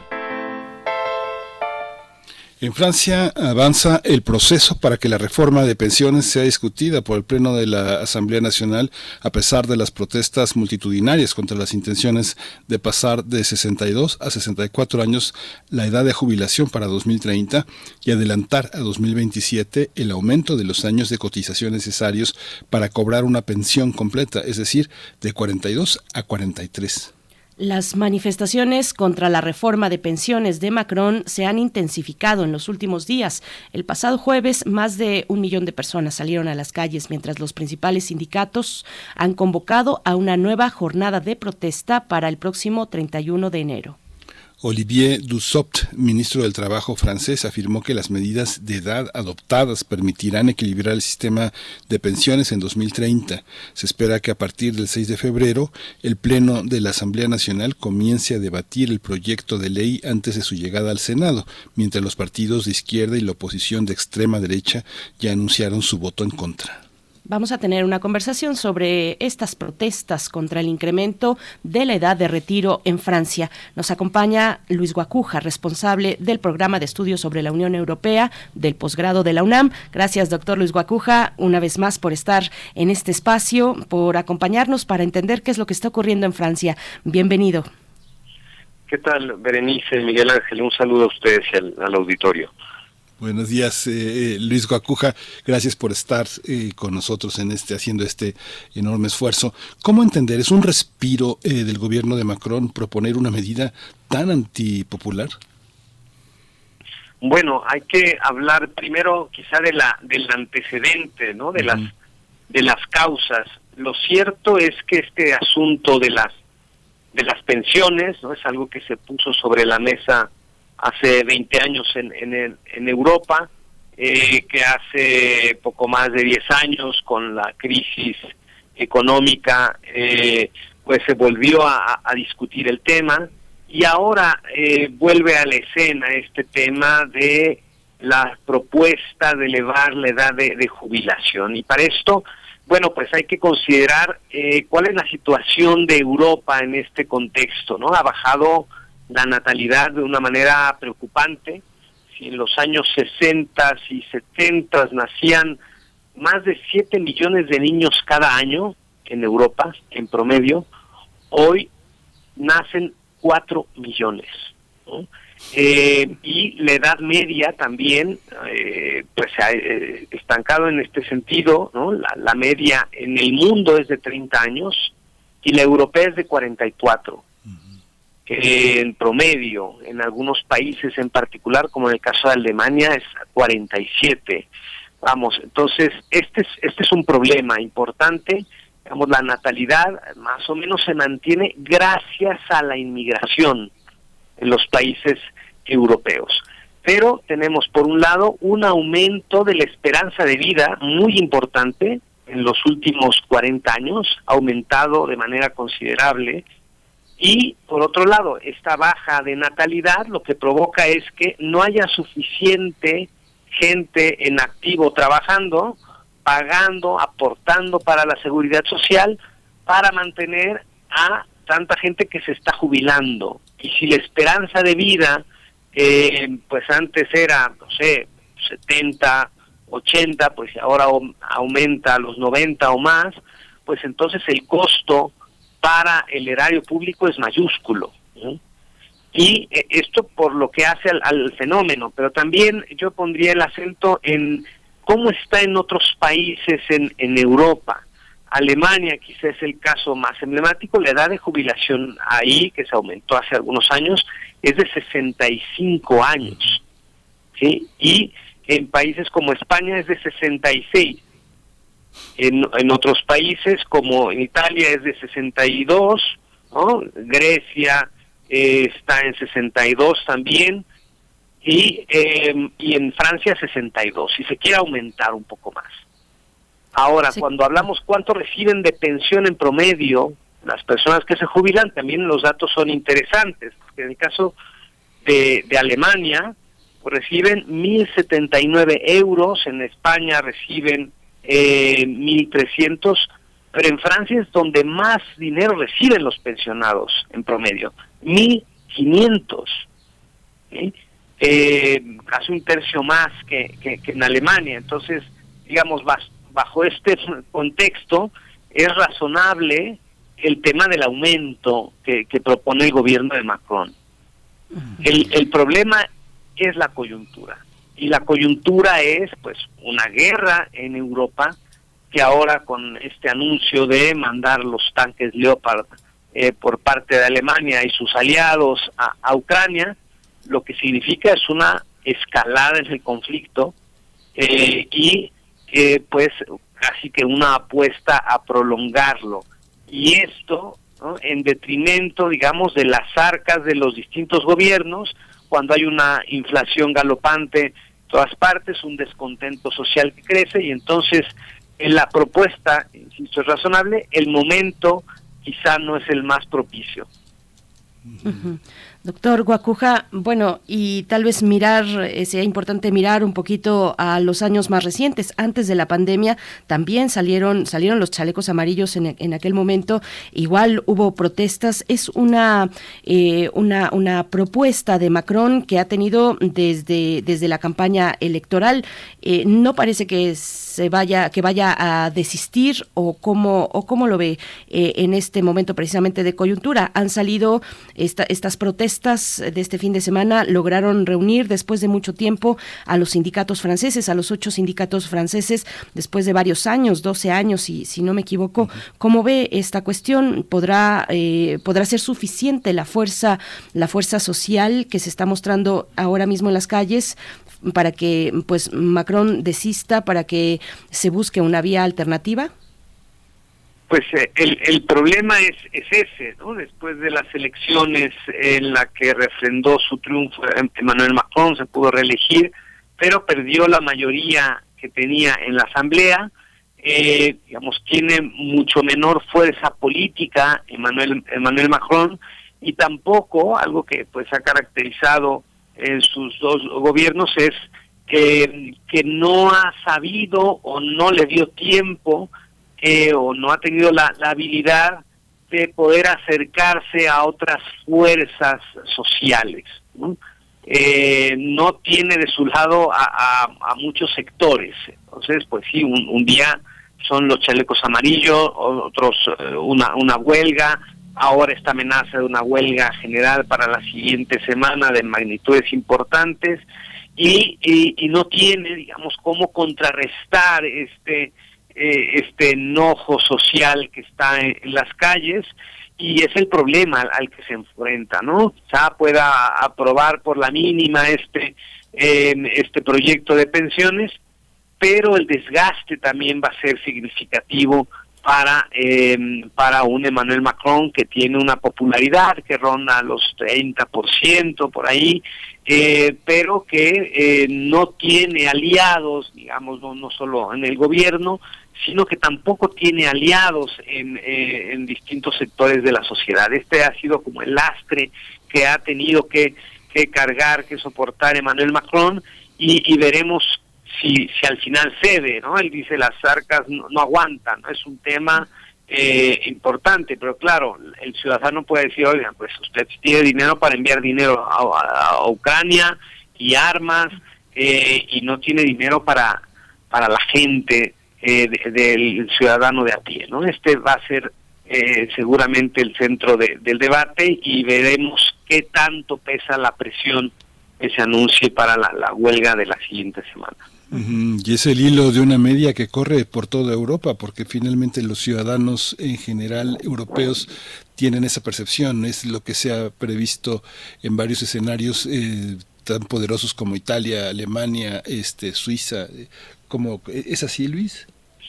Sí, sí, totalmente. Sí, lo vemos desde el propio Reino Unido, lo vemos en España, en fin, hay, hay distintas movilizaciones sociales, el descontento está ahí, la preocupación, este, este anuncio que aunque será a largo plazo, ¿no? este tema de, la aprobación de los tanques Leopard eh, a, a, Ucrania, aunque no es de un día para otro, esto tardará unos cuatro meses, ¿no? Pero mete de lleno a Europa en, la, en, la guerra eh, de una manera ya no defensiva, ¿no? sino de manera ofensiva. Y esto marca una diferencia importante y, eh, y ahí también empieza a mostrarse ciertas eh, eh, diferencias adentro de los gobiernos sobre este episodio, si es conveniente o no lo es, si es que se quiere avanzar o si ya se abandonó de plano y para siempre la, la diplomacia, ¿no? Que parece que esto es la, es la apuesta europea, ¿no? Paradójicamente. Y, eh, y, y, bueno, pues el, el tema de, de, la energía que no está resuelto, el tema de la inflación que no está resuelto y el, el costo de la vida, sobre todo para el ciudadano, eh, que pues está viendo cómo se reducen sus ingresos mientras hay una eh, escalada importante respecto a Ucrania, ¿no? Entonces vienen eh, semanas y meses complejos para para Europa eh, y veremos cómo pueden administrar y sobre todo si tienen la capacidad los gobiernos eh, como el, este caso, el, de Francia, de, eh, de, persuadir a su población de una medida que, es razonable en, sus causas, pero que parece inconsistente y contradictoria ante el escenario con el, el tema de las implicaciones y los costos que implica esta participación mucho más franca y abierta de Europa en el conflicto en Ucrania.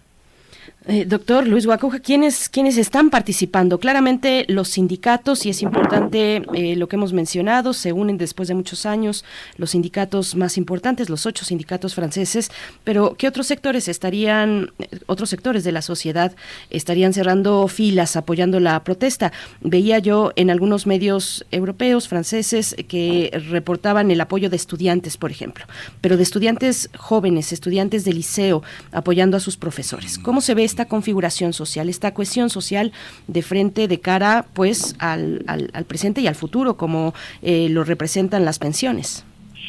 Sí, los jóvenes sobre todo serán un factor muy importante porque claro, a ellos les afecta particularmente eh, esta esta reforma porque también por otra parte se aumenta la cantidad de años necesarios para cobrar una una una pensión y, eh, y en un contexto donde los jóvenes no ven un futuro claro, donde tampoco es que, aunque el desempleo no, no aumente de manera importante, pues sí, el, el, ingreso se ve mermado por el aumento de la, de la inflación. Y recordemos que los jóvenes no, no, no se identificaban con un Emmanuel Macron, los jóvenes eh, se identificaban más o con la izquierda o algún sector con la extrema derecha, ¿no? Y este centro, digamos que eh, representa Emmanuel Macron, no está, eh, no convence ni ha convencido tradicionalmente a los jóvenes, entonces, pues vamos, este descontento que ya estaba ahí desde antes, pues ahora se acentúa y los ánimos se, se encienden en medio de, de estas movilizaciones que van increciendo y que pueden lastimar eh, eh este, al gobierno de, de, de Emmanuel Macron y sobre todo distraerlo, ¿no? No vemos ahora mismo, ¿no? Esta eh, escalada eh, en, Ucrania, este paso adelante por parte de Europa, sin un liderazgo claro en la misma Europa, ¿no? El, este anuncio de, de, de, Scholz que, se tardó, pero lo hizo ya hasta que tuvo la presión de Washington encima, lo cual es una demostración clara de la falta de autonomía estratégica de, Europa en, temas de defensa, eh, pero que también evidencia la, eh, la falta de consensos en Europa y la falta de liderazgos en un momento muy importante donde pues hay una crisis también en términos democráticos muy importante lo vemos en España no o sea este es muy fácil llamarle dictador no al gobierno de Pedro Sánchez por parte de la derecha ya acercándose al discurso de la extrema derecha pero muy, muy cerca, y estos van a ser los discursos. La, la extrema derecha, sobre todo, está aprovechando esta, estos espacios, estos huecos y, sobre todo, estos descontentos. Esta extrema derecha que está ahí, ¿no? que se ha minimizado, pero bueno, basta buscar también en todas partes del mundo. ¿eh? las últimas encuestas de las tendencias en el Partido Republicano, si alguien daba por eh, muerto políticamente a Donald Trump, bueno, pues ahí está, ¿eh? a la cabeza de la preferencia del Partido Republicano. Y la extrema derecha está haciendo lo suyo, la extrema derecha va a aprovechar estos descontentos, insisto, esta distancia que se percibe entre el gobernante y el gobernado, y en un momento donde los valores europeos también están en entredicho y están cuestionándose. El mismo, eh, digamos, si, si Europa, eh, hemos dicho antes, se decía que era el antídoto contra la guerra, bueno, pues lo que estamos viendo en Ucrania, pues la verdad es que es para cuestionar muchos de los pilares que sostienen esta idea de, de Europa que surgió en los años 50 con la declaración Schuman. Entonces es un momento bastante complejo, preocupa la falta de liderazgo y, eh, y los ánimos encendidos en, en todas partes eh, por parte de la sociedad pues son una, una muestra también de la incomprensión que existe y la falta de conexión con los sectores sociales. Sí, es inevitable, Luis, preguntarte, tú que eres un experto, eh, y comentarte lo siguiente. Hace muchos años, eh, los, eh, cuando uno es joven, ve en los años 80 una Europa donde los viejos con sus zapatos roídos, incluso con sus suéteres de cashmere con agujeros, están atrás de los supers coleccionando un poco de comida de la que se salva del desperdicio que tienen las, estas, estas grandes tiendas. Es muy impresionante ver cómo el deterioro de una población en los últimos 40 años ha sido tan, tan plausible. Pero hoy es muy impresionante después de la pandemia la inflación y la situación. Hay una, eh, uno no dice, por supuesto, no dice esa tontería de compren dólares, pero hay una parte en la que eh, tú crees que estamos frente a una situación semejante a la de 1929. ¿Hay futuro para las personas mayores de 65 años? Pues bueno, para, para quien tiene una pensión, sí, ¿no? O sea, para quien tiene una pensión, sí, eh, con, con todo y las complicaciones. ¿no? eh, el problema es, eh, pues también cómo se ha acentuado la desigualdad, incluso en, en todo el mundo, pero también en Europa es muy evidente, ¿no? Ver tanta gente en la calle y ya no son eh, los migrantes, son los europeos mismos, ¿no? Que se han quedado, eh, los que se han quedado sin trabajo o que se han quedado sin, este, sin, hogar, en fin, es una situación social bastante complicada, ¿no? Estructural, sin, sin duda, que, que no está resuelto y parece que no hay una apuesta para, para resolverlo. Parece que hay eh, demasiada preocupación por una guerra, descuidando justamente los temas sociales, la crisis migratoria, la crisis climática, eh, digamos, aspectos que deberían merecer mucho más atención y, eh, y, digamos, esta situación de frustración de no haber apostado por la diplomacia y eh, ahora apostar por, por la guerra que beneficia a unos cuantos, ¿no? Y ahí está el informe de, de, Oxfam que, que se mencionó y se presentó en Davos.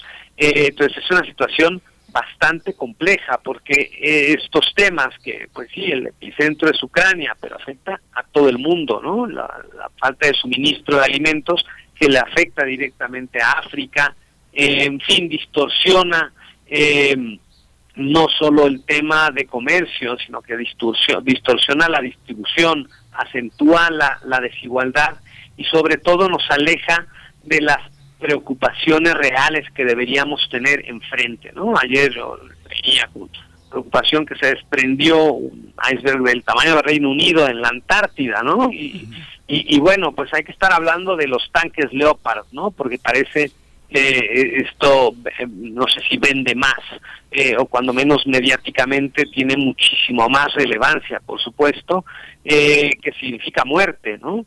Y, esta es la apuesta de Europa, es lo, paradójico históricamente, ¿no?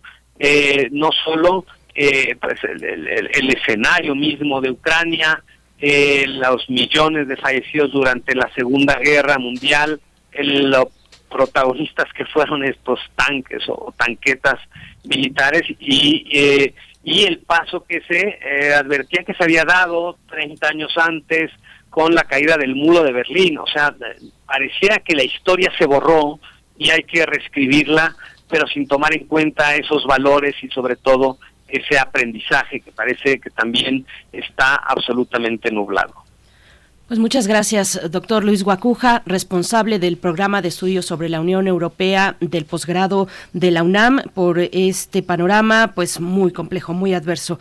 Y de nuevo, eh, mencionando el informe de Oxfam, eh, el, el, gran problema de la distribución desigual de la riqueza que impacta en tantos ámbitos. Muchas gracias por esta participación, doctor Guacuja. Nos encontramos próximamente, si nos lo permite. Claro que sí, mucho gusto, como siempre. Muchas gracias, estimado. Hasta pronto.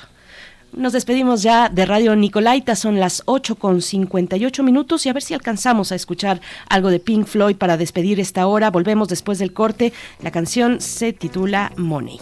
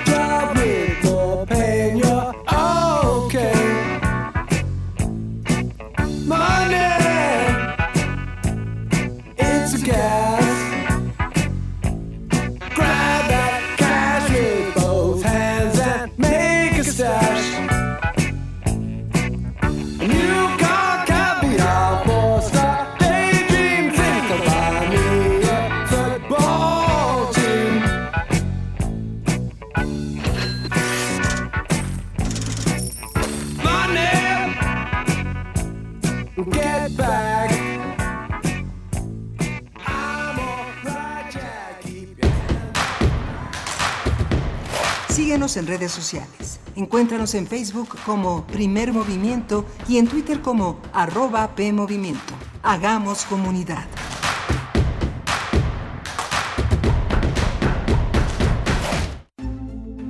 Ricardo Garibay, El oído privilegiado. Cien años de su nacimiento.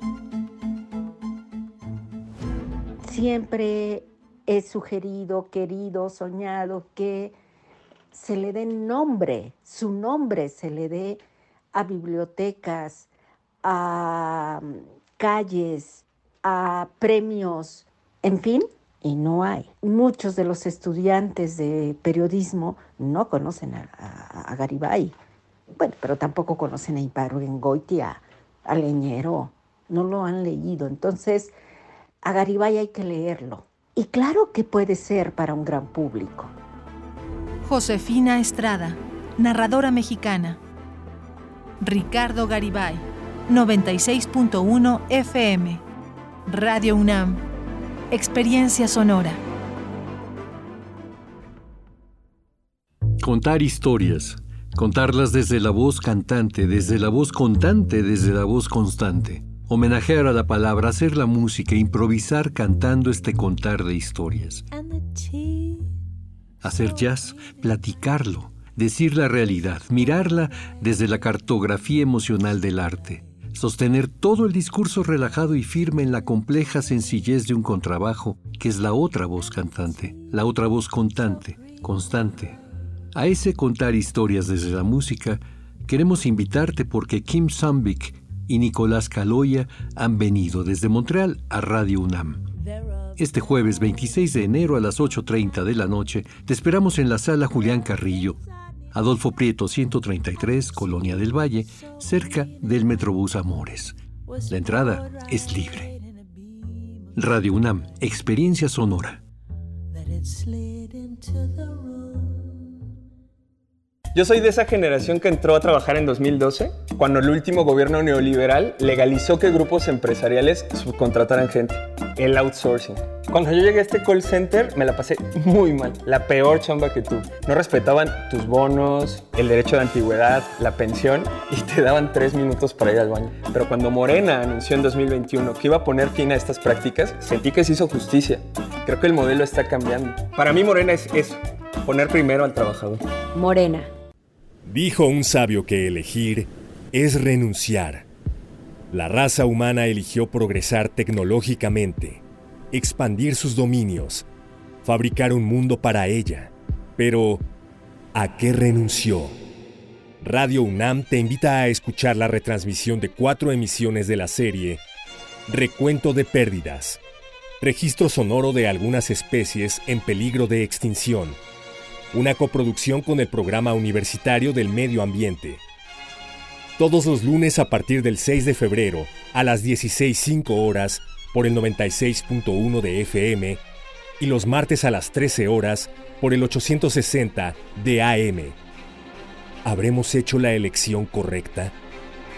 Radio UNAM. Experiencia sonora.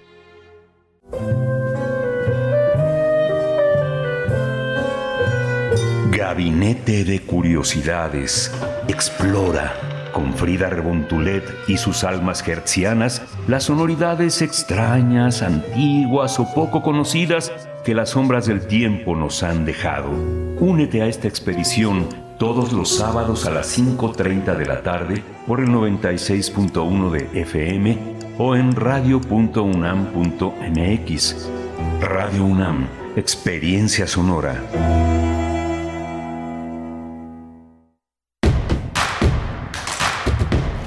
Queremos escucharte. Llámanos al 55 36 43 39 y al 55 36 89 89. Primer movimiento. Hacemos comunidad. 9 de la mañana con cuatro minutos. Buenos días, bienvenidos, bienvenidas a Primer Movimiento. Estamos iniciando el, tercer momento, eh, la tercera hora de transmisión. Estamos en vivo a través del 96.1 en la frecuencia modulada, el 860 de amplitud modulada y también en la web en www.radio.unam.mx. Hoy miércoles, mitad de semana, 25 de enero del 2023. Rápidamente se ha ido este primer mes del año. Les saludamos eh, por parte de todo el equipo. Se encuentra Rodrigo Aguilar en cabina, en la producción ejecutiva. Está Violeta Berber también en la asistencia de producción. Jesús Silva esta mañana en los controles técnicos y Tamara Quirós en redes sociales recibiendo sus comentarios que son, que son varios con respecto a este tema que acabamos de abordar, el de las protestas, la cuestión de, la, de, la, de las pensiones, el gran problema, el gran tema de las pensiones que parece una bola de nieve y ahora se ha intensificado eh, con los ah, impactos de la inflación, no alcanza, no alcanza, pues eh, eh, las personas pensionadas tienen que estirar lo que les corresponde, estirar su pensión frente a una alza significativa de los precios de los insumos básicos, pues y de las gasolinas, por supuesto. Bueno, pues en esas estamos leyendo sus comentarios. Miguel Ángel Quemain en la conducción también se encuentra en esta mañana. Buenos días, Miguel Ángel. Hola, Berenice, buenos días, buenos días a todos Radio Escucha. Y buenos días también para Arat Rebollar, que hoy eh, se ingresa, ingresa como parte del servicio social que apoya eh, Primer Movimiento. Bienvenida, bienvenido a Arat Rebollar. Eh, gracias por dedicar este tiempo a estar con, con, nosotros y al aprendizaje de lo que este equipo pueda, pueda aportar. Pues sí, Berenice, hay, una, hay un tema con este, y lo estamos viviendo en México, cuando la gente va por primera vez muy joven a eh, Europa eh, eh, encandilado por una situación de posibilidad de bienestar, de este logocentrismo, esta cuestión tan fuerte, este, y ve la vida miserable de tantos y que hoy está agudizándose por toda esta por toda esta vida post pandemia y por el y por el fantasma de la guerra que desde Sarajevo hasta hoy este ha sido un fantasma que, que, eh, cruza la, la, migración y la vida de los propios europeos como decía el doctor Luis Guacuja ¿no? Sí, por supuesto. Y bueno, en el eh, eh, hay que mirar varios varios ejemplos. El caso de Canadá también, donde eh, recientemente, bueno, la, inflación, por supuesto, que les ha pegado como al resto del mundo, o bueno, cada país de manera diferenciada y con sus y con sus particularidades, pero a, todo el mundo ha pegado la inflación. Canadá es un ejemplo interesante de un país desarrollado donde los pensionados, las personas pensionadas, pues deciden en algunos casos en algunos casos tal vez mudarse a otros países donde el costo de la vida no es tan alto, el caso de México, por ejemplo, pero hay también otros otros momentos importantes que destacar en Estados Unidos, por ejemplo, el, el año pasado se había anunciado este ajuste anual en las pensiones, un ajuste que viene eh, pues precisamente por los impactos de la inflación, será un ajuste muy importante, uno de los um, aumentos para los jubilados de Estados Unidos, pues más, más grande que, que, hemos tenido recientemente, que han tenido en Estados Unidos. Vamos a ver cómo, mm, eh, pues cómo caminan este tipo de medidas, este tipo de medidas, eh, bueno, en algunos casos fiscales, en otros casos directamente monetarias eh, y sociales también, de programas sociales, pues para disminuir en cierta medida el impacto de la inflación que todavía sigue dando, sigue teniendo consecuencias directamente en los bolsillos de las personas. Pues sí, eh, de por sí el problema de las pensiones en países desarrollados donde la tasa de natalidad va a la baja y donde la esperanza de vida aumenta cada, cada año, pues es un tema a considerar muy importante, como lo estamos viendo en Francia, que como nos decía Luis Guacuja, pues no es tan diferente, no hay tanta diferencia, digamos, entre lo que está, digamos, la, la ley vigente en, en Francia frente a lo que tiene Alemania son dos, tres años, pero bueno, esos dos o tres años de diferencia son los que están llevando a las calles a protestar a miles, eh, cientos de miles de personas en un país como Francia, Ángel. Sí. ¿Qué comentarios tiene la, tienen nuestros radioescuchas? Los comentarios de los radioescuchas, bueno, ahí te van. Eh, por acá nos dice, eh, uno muy interesante dice, el, machete nos comenta, hay riqueza para que los trabajadores pudieran jubilarse en un menor, en un tiempo menor. El Estado francés tiene dinero para enviar armamento a Ucrania y los monopolios franceses tienen un gran acumulado de capital. El problema es la apropiación privada de la producción social. Pues ahí está lo que refleja el informe de Oxfam, también este informe de la ley de los más de los más ricos. Bueno, pues pues eh, seguimos leyendo sus comentarios en redes sociales. Eh, mm, bueno, pues algunos por acá que ya iremos sacando a lo largo de la emisión. Miguel Ángel, vamos a tener la poesía necesaria en unos momentos y la mesa del día, la encuesta nacional de seguridad pública urbana del INEGI, eh, la encuesta nacional de seguridad pública que atiende a la percepción de seguridad pública en población mayor de edad que habita zonas urbanas. Y vamos a tener el análisis de Georgina Aldaba, socióloga y maestra en política criminal por la FESA Catlán. Es estudiante de doctorado en perspectivas del desarrollo en el Instituto Mora y es docente de la licenciatura en sociología. Sus principales líneas de investigación son sociología de la religión, violencia y sociedad, narcocultura y seguridad pública. Pues bueno, interesante como viene la encuesta nacional de seguridad pública urbana. Eh, en diciembre del año pasado, un 64 4.2% de la población mm, mayor de 18 años y más eh, considera que en, eh, pues en términos eh, de delincuencia es inseguro vivir en su ciudad. 62 64.2% Miguel Ángel. Sí impresionante. Pues muchas gracias por sus comentarios. Y bueno cuál es la cuál es la situación que, que se espera también para México en este tema de las pensiones tan equidistante ¿no? a lo que se vive en Europa. Hay muchísima, muchísimas personas que no tienen esa garantía, pero que el apoyo a adultos mayores ha paliado mucho esa, esa ausencia. Uy, Miguel Ángel, pues ahí es otro tema. Nos quedaríamos aquí un buen rato, pero bueno, son temas que hay que atender. Yo creo que si hablamos de las expectativas que los jóvenes y no tan, no tan jóvenes tenemos de jubilarnos, pues son expectativas muy bajas o prácticamente inexistentes, un espejismo del, del pasado. Eh, eh, los jóvenes ven como poco a poco pues van perdiendo derechos laborales en algunos ámbitos del espectro laboral, pero bueno, pues sí, esta cuestión que, que ha impactado el, este invento del freelance, del trabajo independiente, pues que merma mucho la calidad eh, de los derechos laborales en, esta generación. ¿no? Sí, sí, tristemente. Vamos con la poesía necesaria. Al cierre de esta hora, el crisol de la química con el doctor Plinio Sosa, académico de la Facultad de Química, nos hablará de el fenol y los cachitos de carga. Pero antes, vamos con la poesía, Miguel. Vamos.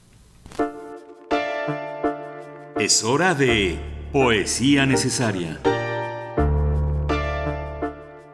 Hoy la poesía necesaria está dedicada a un poeta centenario, uno de los más grandes poetas mexicanos y de nuestra lengua, Rubén Bonifaz Nuño. El 31 de enero cumplirá 10 años de su fallecimiento a los 89 años en la Ciudad de México. Pero en noviembre, el 12 de noviembre, cumplirá 100 años. Él nació en Córdoba, Veracruz, en 1923 y es uno de los más grandes maestros que ha tenido nuestra universidad. Él tradujo a Horacio y Ovidio, pero tradujo la poesía completa de Virgilio y Cátulo, a quienes le dedicó ensayos muy prominentes y además prologó y tradujo la obra de Propercio. Lo editó en la UNAM en 1974 y son traducciones emblemáticas de estos clásicos. Carlos Montemayor en 1982 hizo un eh, prólogo a una selección de poesía que él realizó hace prácticamente 40 años.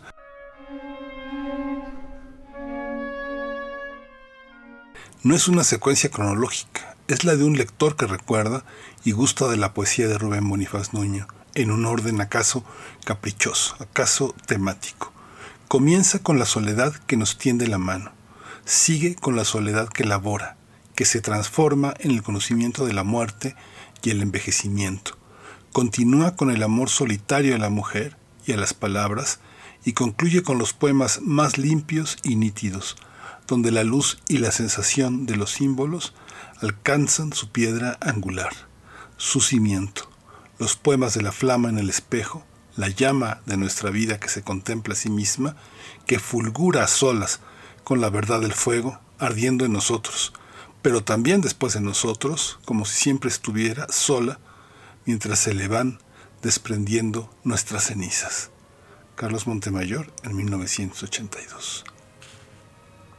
Voy a leer Fuego de Pobres, publicado en 1961, y dice así. Algo se me ha quebrado esta mañana de andar de cara en cara, preguntando por el que vive dentro. Y habla y se queja y se me tuerce hasta la lengua del zapato por tener que aguantar como los hombres tanta pobreza, tanto oscuro camino a la vejez, tantos remiendos nunca invisibles en la piel del alma. Yo no entiendo. Yo quiero solamente y trabajo en mi oficio. Yo pienso, hay que vivir. Dificultosa y todo, nuestra vida es nuestra. Pero cuánta furia melancólica hay en algunos días. Qué cansancio. ¿Cómo entonces pensar en platos venturosos, en cucharas colmadas, en ratones de lujosísimos departamentos, si entonces recordamos que los platos aullan de nostalgia, boquiabiertos, y despiertan secas las cucharas y desfallecen de hambre los ratones en humildes cocinas? Y conste que no hablo en símbolos, hablo llanamente de meras cosas del espíritu. Qué insufribles a veces las virtudes de la buena memoria. Yo me acuerdo hasta dormido y aunque jure y grite que no quiero acordarme. De andar buscando, llego. Nadie que sepa yo quedó esperándome. Hoy no conozco a nadie y solo escribo y pienso en esta vida que no es bella ni mucho menos, como dicen los que viven dichosos. Yo no entiendo. Escribo amargo y fácil, y en el día resollante y monótono de no tener cabeza sobre el traje, ni traje que no apriete, ni mujer en que caerse muerto.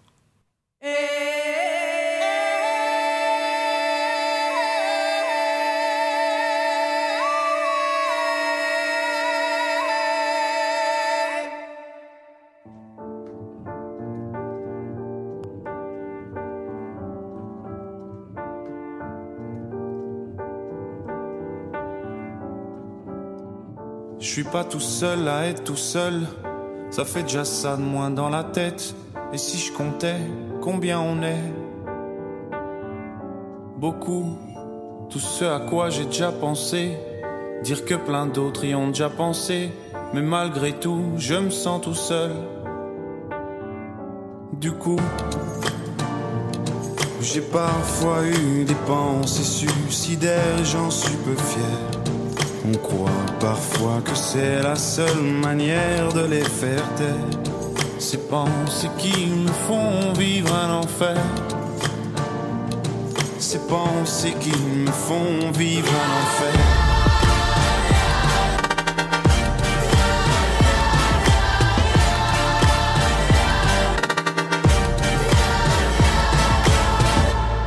Est-ce qu'il y a que moi qui ai la télé? Et la chaîne culpabilité. Mais faut bien changer les idées. Pas trop quand même, sinon ça repart vite dans la tête. Et c'est trop tard pour que ça s'arrête. C'est là que j'aimerais tout oublier. Du coup, j'ai parfois eu des pensées suicidaires et j'en suis peu fier. On croit parfois que c'est la seule manière de les faire taire. Ces pensées qui me font vivre un enfer. Ces pensées qui me font vivre un enfer.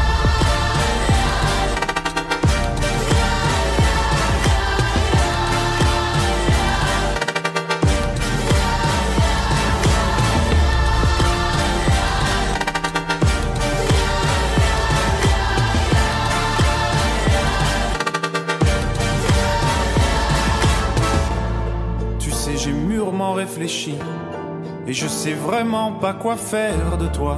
Justement, réfléchir, c'est bien le problème avec toi. Tu sais, j'ai mûrement réfléchi. Et je sais vraiment pas quoi faire de toi.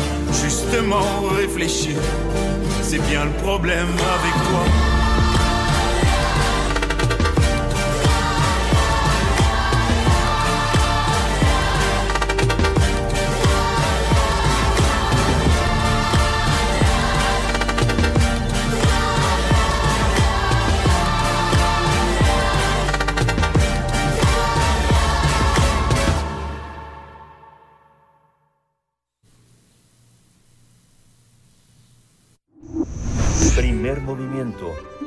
Hacemos comunidad en la sana distancia.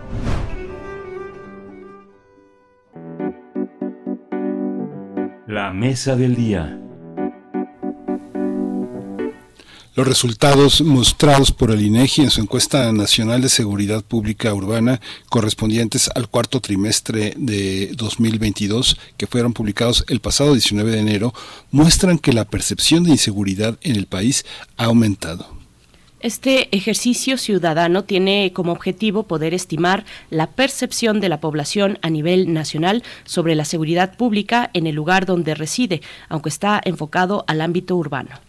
Los principales eh, resultados obtenidos en esta encuesta revelan que el 64.2% de la población mayor de 18 años y residentes en 75 ciudades consideró que es inseguro vivir en su ciudad, es decir, casi 7 de cada 10 personas. De esta cifra destaca que el 69.9% corresponde a las mujeres, por un 57.4% de los hombres. Además, las ciudades donde se percibió mayor inseguridad fueron Fresnillo, Zacatecas, Zacatecas Capital, Irapuato, Guanajuato, Naucalpan de Juárez y Ecatepec en el Estado de México, Ciudad Obregón, Sonora, Uruapan, Michoacán, entre otras. En cuanto a los espacios físicos eh, donde predomina la percepción de la inseguridad, destacan los cajeros automáticos ubicados en vía pública, el transporte público, los bancos, entre otros. Vamos a realizar un análisis de los datos que ofrece la encuesta más reciente sobre seguridad pública urbana y está con nosotros eh, Georgina Aldaba. Ella es socióloga y maestra en política criminal por la FESA Catlán. Ella estudia el doctorado en perspectivas del desarrollo en el Instituto Mora y es docente de la licenciatura en sociología. Sus líneas de investigación eh, son sociología de la religión, violencia y sociedad, narcocultura y seguridad pública. Georgina Aldaba, bienvenida, buenos días. Gracias por estar Hola. aquí. Muy buenos días. Gracias, maestra Georgina. Bienvenida a Primer Movimiento. Bueno, pues cómo leer esta encuesta, cómo leer esta encuesta nacional de seguridad pública urbana que nos presenta el INEGI. Hola, Berenice, ¿qué tal? Bueno, en primer lugar creo que es importante aclarar que eh, esta encuesta lo que nos está ayudando a analizar es la percepción. Y la percepción no es lo mismo que la realidad. Para entender bien esta encuesta es importante también tomar en cuenta o contrastarla con los datos duros sobre denuncias eh, y hechos eh, ya más concretos que, que van más allá de simplemente del, cómo me siento, porque cuando yo hablo de seguridad, que, que esta encuesta se enfoca en tres tipos de indicadores que, que miden percepción, miden conocimiento, miden experiencias, esto eh, pues tiende a ser muy subjetivo finalmente, porque eh, como, como- pongo como ejemplo, una ciudad como Tijuana, que bajó su nivel, o sea, ahorita está más, eh, tiene una mayor perspectiva de seguridad Fresnillo que Tijuana. Cuando Tijuana siempre se ha caracterizado por ser eh, una ciudad conflictiva, ¿qué es lo que nos puede decir ese dato? Pues que hay una normalización de la violencia, es decir, que estamos asumiendo, eh, normalizando un, un, un ambiente con que se caracteriza por mucha violencia, por mucha inseguridad, por mucha corrupción, y pues como ya es cotidiano, dejamos de percibirlo como tal. Entonces, pues sí, efectivamente hay, hay variaciones muy interesantes que nos presenta esta, esta encuesta de este último trimestre, pero eh, yo haría mayor énfasis en que no olvidemos que es percepción de seguridad pública y que para esto influyen muchos elementos como eh, medios de comunicación, eh, que tantas veces hemos sido víctimas de delitos o no. Entonces, este, yo comenzaría por, por ese Sí, es muy interesante la lectura que haces, Georgina, pero fíjate que yo después de dos años, poco más de por la pandemia, de no ir a Tijuana, eh, con gente que conoce, con choferes, todo decían, este, ya no se puede caminar por allá, y yo, yo les preguntaba, ¿por qué? Eh, Y, y la respuesta era porque la gente de allá se quedó sin nada. Entonces, quien pase con algo, pues se lo apañan. Eh, Que es una percepción, pero al mismo tiempo la gente que sabe, que conoce que es de ahí, tiene una idea muy clara, muy concreta de que hay zonas que se depauperaron y que han sido lugar de la violencia. ¿Esto pasa en algunas ciudades que encuestó el INEGI? Eh, claro que sí. Un factor muy importante es que, incluso el mismo resumen lo aclara en la ENVIPE, es que a mayor, la, los índices de mayor victimización se presentan en las poblaciones con características urbanas. Y algo muy característico del urbanismo es que así como va aumentando la construcción de fábricas, eh, edificios, casas, lo que primero aumenta es la violencia y la inseguridad. Entonces, nosotros nos estamos enfrentando a un, estamos tratando de entender una encuesta que analiza, eh, pues este, que se delimita por una cuestión urbana. Entonces, claro que, que la percepción de violencia va a aumentar eh, cuando hay mayor concentración de personas, por supuesto. Eh, Georgina Aldaba, eh, si cotejamos, qué, importante que, que, comentes esto, que hagas esa precisión eh, sobre esta encuesta, es una encuesta de percepción y no de realidad. Si cotejamos la realidad frente a la percepción, cambia significativamente estos porcentajes, estos lugares donde se concentra la percepción de la inseguridad. tendríamos, supongo, ahí que acudir a eh, la incidencia delictiva, que también el INEGI nos da eh, ese, ese material. Eh, ¿Cómo estamos en ese sentido? ¿Qué significa acercarnos ya directamente a cotejar estos dos, estos dos factores, digamos, de la, la realidad frente a la percepción? ¿Cómo lo ves? Ahí nos vamos a enfrentar con un gran problema, porque nuestras cifras oficiales, nuestros datos duros, adolecen de una gran cifra negra eh, los datos en sí son alarmantes. Cuando nosotros nos acercamos al número de denuncias, a las personas que están encerradas por delitos del foro común, delincuencia organizada, claro que son cifras eh, alarmantes, pero también eh, no podemos lograr a llegar a medir toda esta cifra negra que creo que ahí es donde tiene un papel muy importante encuestas como esta de la percepción, porque tal vez muchas eh, muchos delitos que aquí se reflejan. Hay ahí por ahí una, una gráfica que dice eh, cuántas víctimas ha habido por domicilios. No tenemos la certeza de que esos, este, perdón, delitos, no quiero decir homicidios. Este, no tenemos la certeza de que esos delitos hayan sido denunciados. Entonces, eh, claro que, que, se complementan. Eh, evidentemente la, la, la perspectiva, por donde lo veamos, datos duros o perspectiva, creo que, que nuestro país tiene eh, graves problemas con respecto a, la violencia, a la inseguridad, a los delitos y este, pues son son dos instrumentos que, que se complementan por esta cuestión de la cifra negra. Perdón, perdón, Georgina. Ahí, tú como socióloga, fíjate que cuando uno va al teatro, la, la, gente de teatro piensa que la mejor recomendación es de boca en boca, ¿no? Y dice, recomiéndenla. Si no les gustó, no le diga nada a nadie. Y cuando uno ve las estadísticas de, los, eh, de las cuestiones delincuenciales, de los asaltos en vehículos en, en avenidas del país muy saturadas, uno se da cuenta de que ocurre un delito por cada 100.000 habitantes, digamos. Sin embargo, la percepción de ver a dos autos que están amenazando con una pistola a una familia o que la bajan o que asaltan a alguien, genera una cuestión de boca en boca muy fuerte. ¿Cómo, cómo combatir, cómo entender eso, cómo explicarle a la ciudadanía que, bueno, fue un azar que está, estar en esa fila de autos y eh, tener las ventanas arriba, tener mucho miedo, llevar a los niños atrás o, no sé, salir del banco? ¿Cómo entenderlo desde una perspectiva más académica? ¿Cómo entender por dónde empezar a explicar una situación que difícilmente nos va a tocar? Le tocó a alguien que vimos, pero puede ser que a nosotros no, pero pensamos que nos va a tocar en algún momento la magnitud de los datos estadísticos, o sea, podemos tener una tasa relativamente pequeña, uno de cada 100 mil habitantes, o sea, ah, o sea, uno, o sea, pero eh, aún así el impacto que, que genera en nuestra cotidianidad es, es tremendo. Y creo que aquí también, aparte de que te toque verlo, están las redes sociales. eh, videos que se viralizan, eh, donde o las cámaras de seguridad del propio transporte público donde tú tú ves eh, cómo cómo es el asalto así claro que eso incluye en las emociones en la percepción que tú puedes tener del lugar donde te encuentras no así como híjole yo yo pasé por ahí pude haber sido yo. Y eso es eh, una latencia que está ahí presente y que eh, por eso impacta mucho en, la percepción. Yo creo que aquí eh, es importante también que, que analicemos en una en una delimitación urbana el acceso a internet y también sería importante, sería interesante por ahí ver el acceso que tienen a redes sociales y medios de comunicación las personas.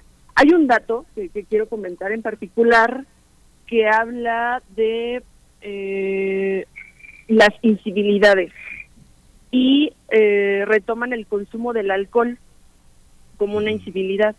El consumo del alcohol incluso ya ni nos causa pues sí vi a alguien con un vaso de cerveza caminando por la calle y yo también lo he hecho. O sea, a, eso voy con, la cuestión de inseguridad.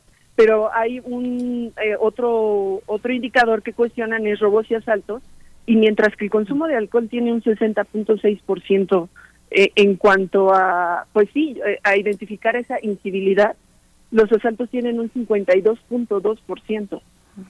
Entonces, eh, lo que yo estoy analizando, lo que puede ser preocupante desde la academia, es cómo eh, estas conductas antisociales, inciviles, cada vez son más comunes y las percibimos eh, no como negativas, sino como algo cotidiano, algo, eh, no sin darle un, valor negativo o positivo, sino como algo que sucede y que es parte de mi entorno.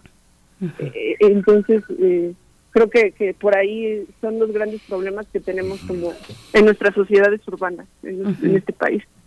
Eh, y, bueno, otro aspecto importante también es el de las mujeres. Las mujeres, más que los hombres, somos las que nos sentimos, eh, nos percibimos más inseguras en la calle. Eh, estamos hablando de espacios urbanos, bueno, de contextos urbanos. las mujeres son ese grupo de población y, que, que, que, representa un mayor porcentaje en la percepción de inseguridad. ¿Cómo leer esa dimensión, maestra Georgina? ¿Cómo leerla? Bueno, sabemos que en términos de violencia real es el hogar eh, donde se lleva a cabo esa violencia, la violencia de género.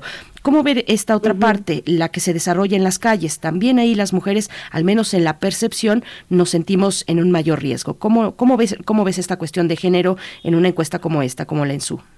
Sí, eh, no sé cómo se va a escuchar lo que voy a decir a continuación, pero creo que esto es bastante positivo, porque mm, que, que sigo sobre mi misma línea hay cuestiones que nosotros asimilamos como cotidianas y que es normal que tengamos que servir al, al marido, por decir algo, ¿no? O sea, hay violencia que habíamos asimilado como tal. Y el hecho de que vaya en aumento es eh, eh, para mí un, un despertar en la conciencia de las mujeres al identificar que esas cuestiones que parecieran ser cotidianas no lo son y estamos siendo víctimas de de, la violencia, de la inseguridad de este país. Y, eso en cuestión de percepción es bastante positivo, porque eh, mientras, digo, habría que irnos unos, unos cinco años, diez años atrás para darle mayor empuje a este, a este comentario que estoy haciendo, es bastante positivo que, que, que las mujeres estén percibiendo que están en un ambiente inseguro y no lo estén normalizando. Eh, ahora, desde otro, desde otro punto de vista, ya, eh, pues sí, lamentablemente eh, un primer paso es tomar conciencia de que esos eh, escenarios violentos no son comunes, no están bien y pues ya al entender que están sucediendo, a lo mejor poder tomar acciones más concretas contra este tipo de violencia de género. Hay datos interesantes ahí también que refleja la encuesta sobre acoso y violación y eh, bueno, eh, esto, esta percepción, eh, el reto sería también llevarlo a los datos duros, ¿no? Que como ya nos estamos dando cuenta que, que, esto no está bien, que estas condiciones no están bien, ahora traslaparlas a, a la formalización de las denuncias.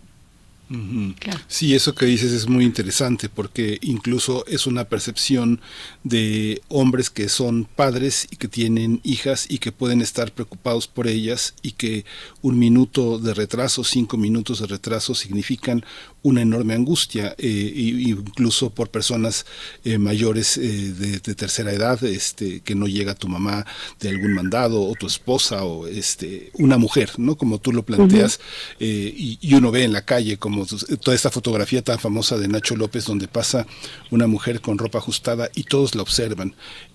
Tenemos escenarios en donde todos las observan y las miradas son tan violentas a veces como un chiflido. Hay un, pequeño paso que alguien puede dar y puede descomponer toda la escena en una escena violenta, pero yo creo que como mujer este lo percibes, ¿no? Lo percibes, sientes que están todos a punto de hacer algo contra ti, ¿no? ¿Es así? Exacto, exacto, exacto. Eh, y, justo eh, entender eh, que antes esto no se concebía como una agresión como una cuestión violenta y ahora eh, se ve reflejado en, instrumentos como estos, que eh, las mujeres claro que se sienten inseguras porque em, en comparación con el total general y en total general y viendo el de las mujeres pues sí es sí es significativa la diferencia la, la percepción de inseguridad que, que una mujer siente en su, en su ciudad.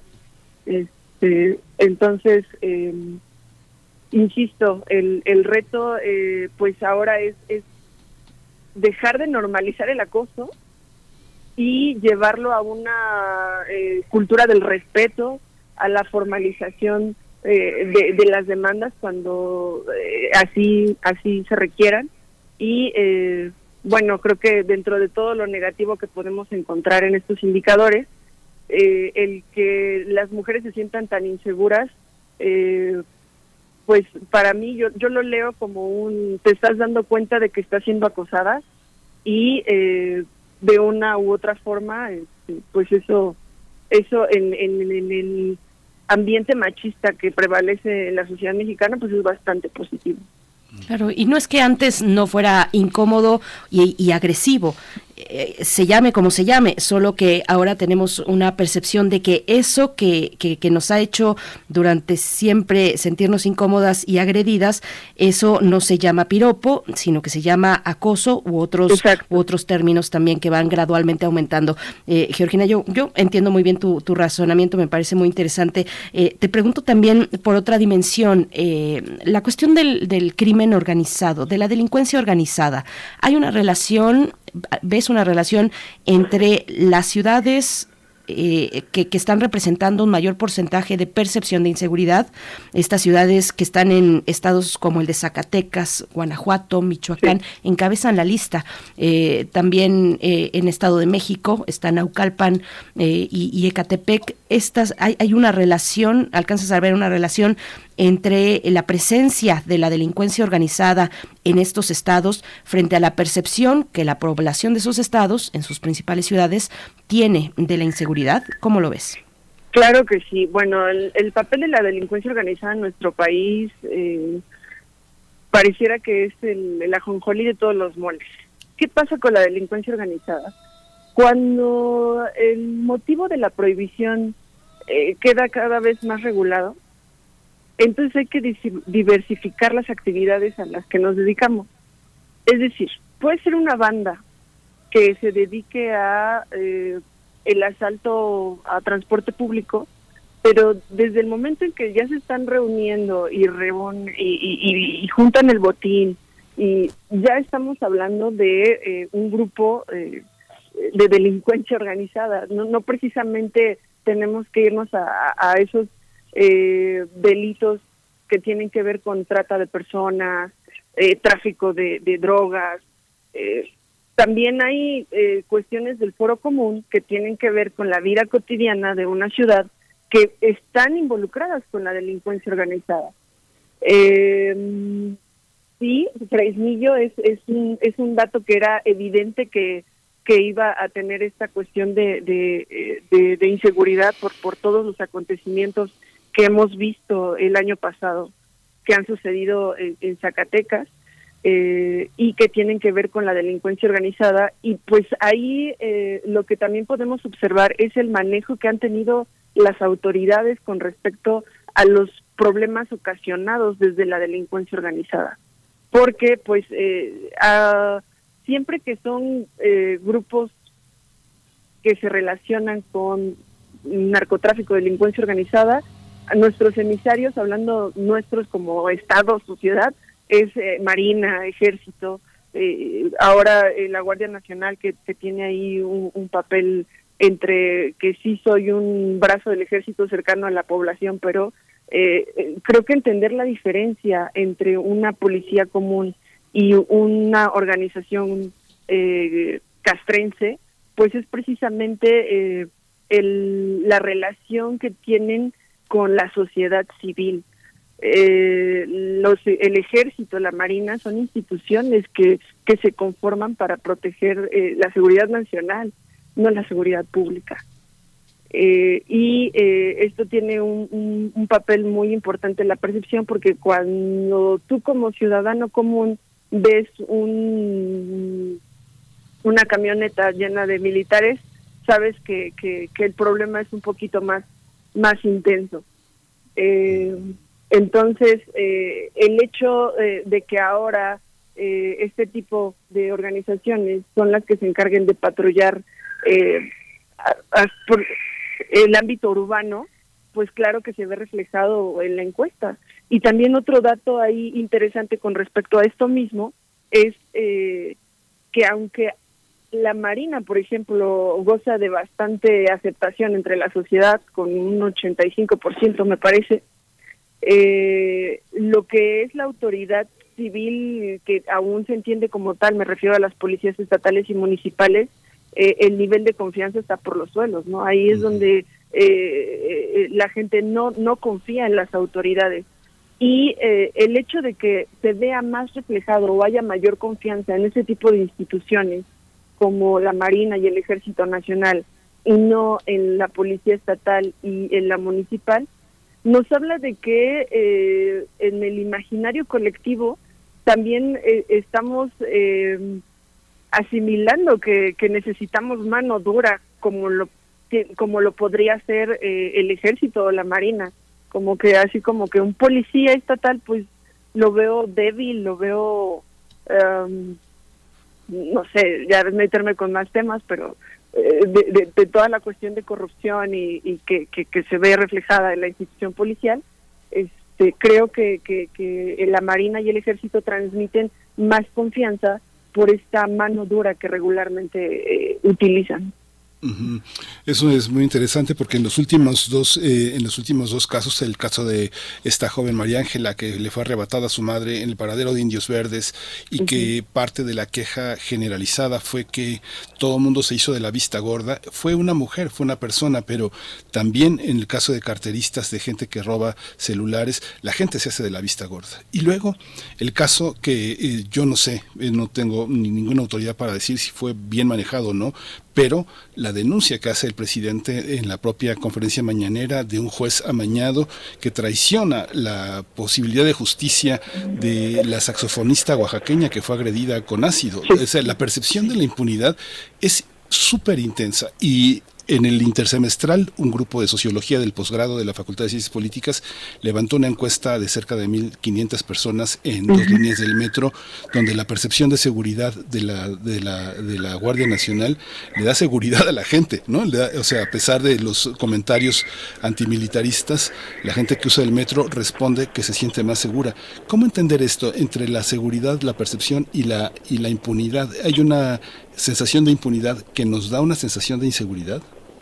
Bueno, la, cultura política en este país eh, es bastante peculiar y eh, me refiero precisamente a la relación que tenemos con nuestras autoridades, porque eh, muchas veces ni siquiera respetamos o, em, pues sí, creo que la palabra correcta la que estoy buscando es respetar lo que implica que tengamos un presidente municipal, que aunque nuestros policías municipales estén gordos o pues no dejan de ser eh, eh, este contrato social en el cual entramos y decimos, bueno, sí es que tú eres el que vas a hacerte cargo de esa parte eh, de protección y cuidado dentro de esta sociedad. Entonces, pues sí, ciertamente la imagen que a veces percibimos de, de nuestras autoridades, de nuestro presidente, Eh, otro caso que también nos puede ayudar a, entender esta parte es el de la ministra con el plagio, así como eh, entonces mm, si lo que hago no tiene una consecuencia, pues ahí también hay em, pues cierta eh, ruptura en el acto, ¿no? Así como, entonces, si me castigan o no me castigan, ¿cómo funciona la justicia en todo en toda esta ecuación? Y eh, bueno, ahí el papel de eh, nuestras autoridades, de los tres niveles de gobierno, pues eh, tienen un gran peso porque a veces al ridiculizarse o, no ser coherentes, no ser congruentes con lo que representan, pues también nos hacen sentir como en un limbo, ¿no? Así como, pues creo que estoy solo en esto y tengo que ingeniármelas para ver cómo me cuido. Y de ahí se deriva otro problema también bien bien importante que ya comentabas este, Miguel Ángel que es mejor no me meto. Si veo que alguien está en problemas mejor me sigo me hago de la vista gorda y eh, no me involucro. Y eh, bueno aquí tenemos la aparición de esta hiperindividualidad donde eh, bueno si la policía no hace nada yo menos y el tejido social pues se ve fragmentado eh, gravemente. Georgina, pues qué, Qué importante hablar de, eh, de, solidaridad, de acompañamiento entre, entre iguales, entre ciudadanos y ciudadanas, cuando hablamos de la percepción de inseguridad. Muchas gracias por esta participación, profesora eh, maestra Georgina Aldaba. Gracias por, pues, por estar con nosotros esta mañana. Nos dejas varios elementos a la reflexión, importantes, por supuesto, sobre nosotros mismos y, bueno, la percepción y la situación real también de inseguridad que atraviesa este país desde hace tanto tiempo. Eh, profesora, muchas gracias gracias. Al contrario, gracias a ustedes por la invitación. Saludos. Muchas gracias. Pues eh, eh, hay que trabajar mucho. Yo creo que hay muchísimas eh, universidades que están en esto. Cada vez más sociólogos trabajan en el lado de la psicología, de la antropología. Creo que cada vez más estamos más cerca de entender qué es lo que está pasando y lo que uno puede identificar es que la impunidad también es un factor que hiere, hiere muchísimo a la comunidad, ¿no, Así es, así es, bueno, profundamente. Con este caso ahora de la tesis, eh, de, de, la, de la tesis plagiada, bueno, es lo que ha dicho la autoridad universitaria, hay ahí una, eh, varias, varios elementos también a considerar, o al menos que han salido desde distintos medios de comunicación, pero bueno, sí que, sí que golpea, sí que pega, hay que seguir trabajando en educación a, temprana edad también respecto a pues esa solvencia ética de las personas. Vamos a ir con música. Vamos a hacer un corte musical a, a cargo de Black Sabbath, Black Sabbath con esta canción que se titula Changes.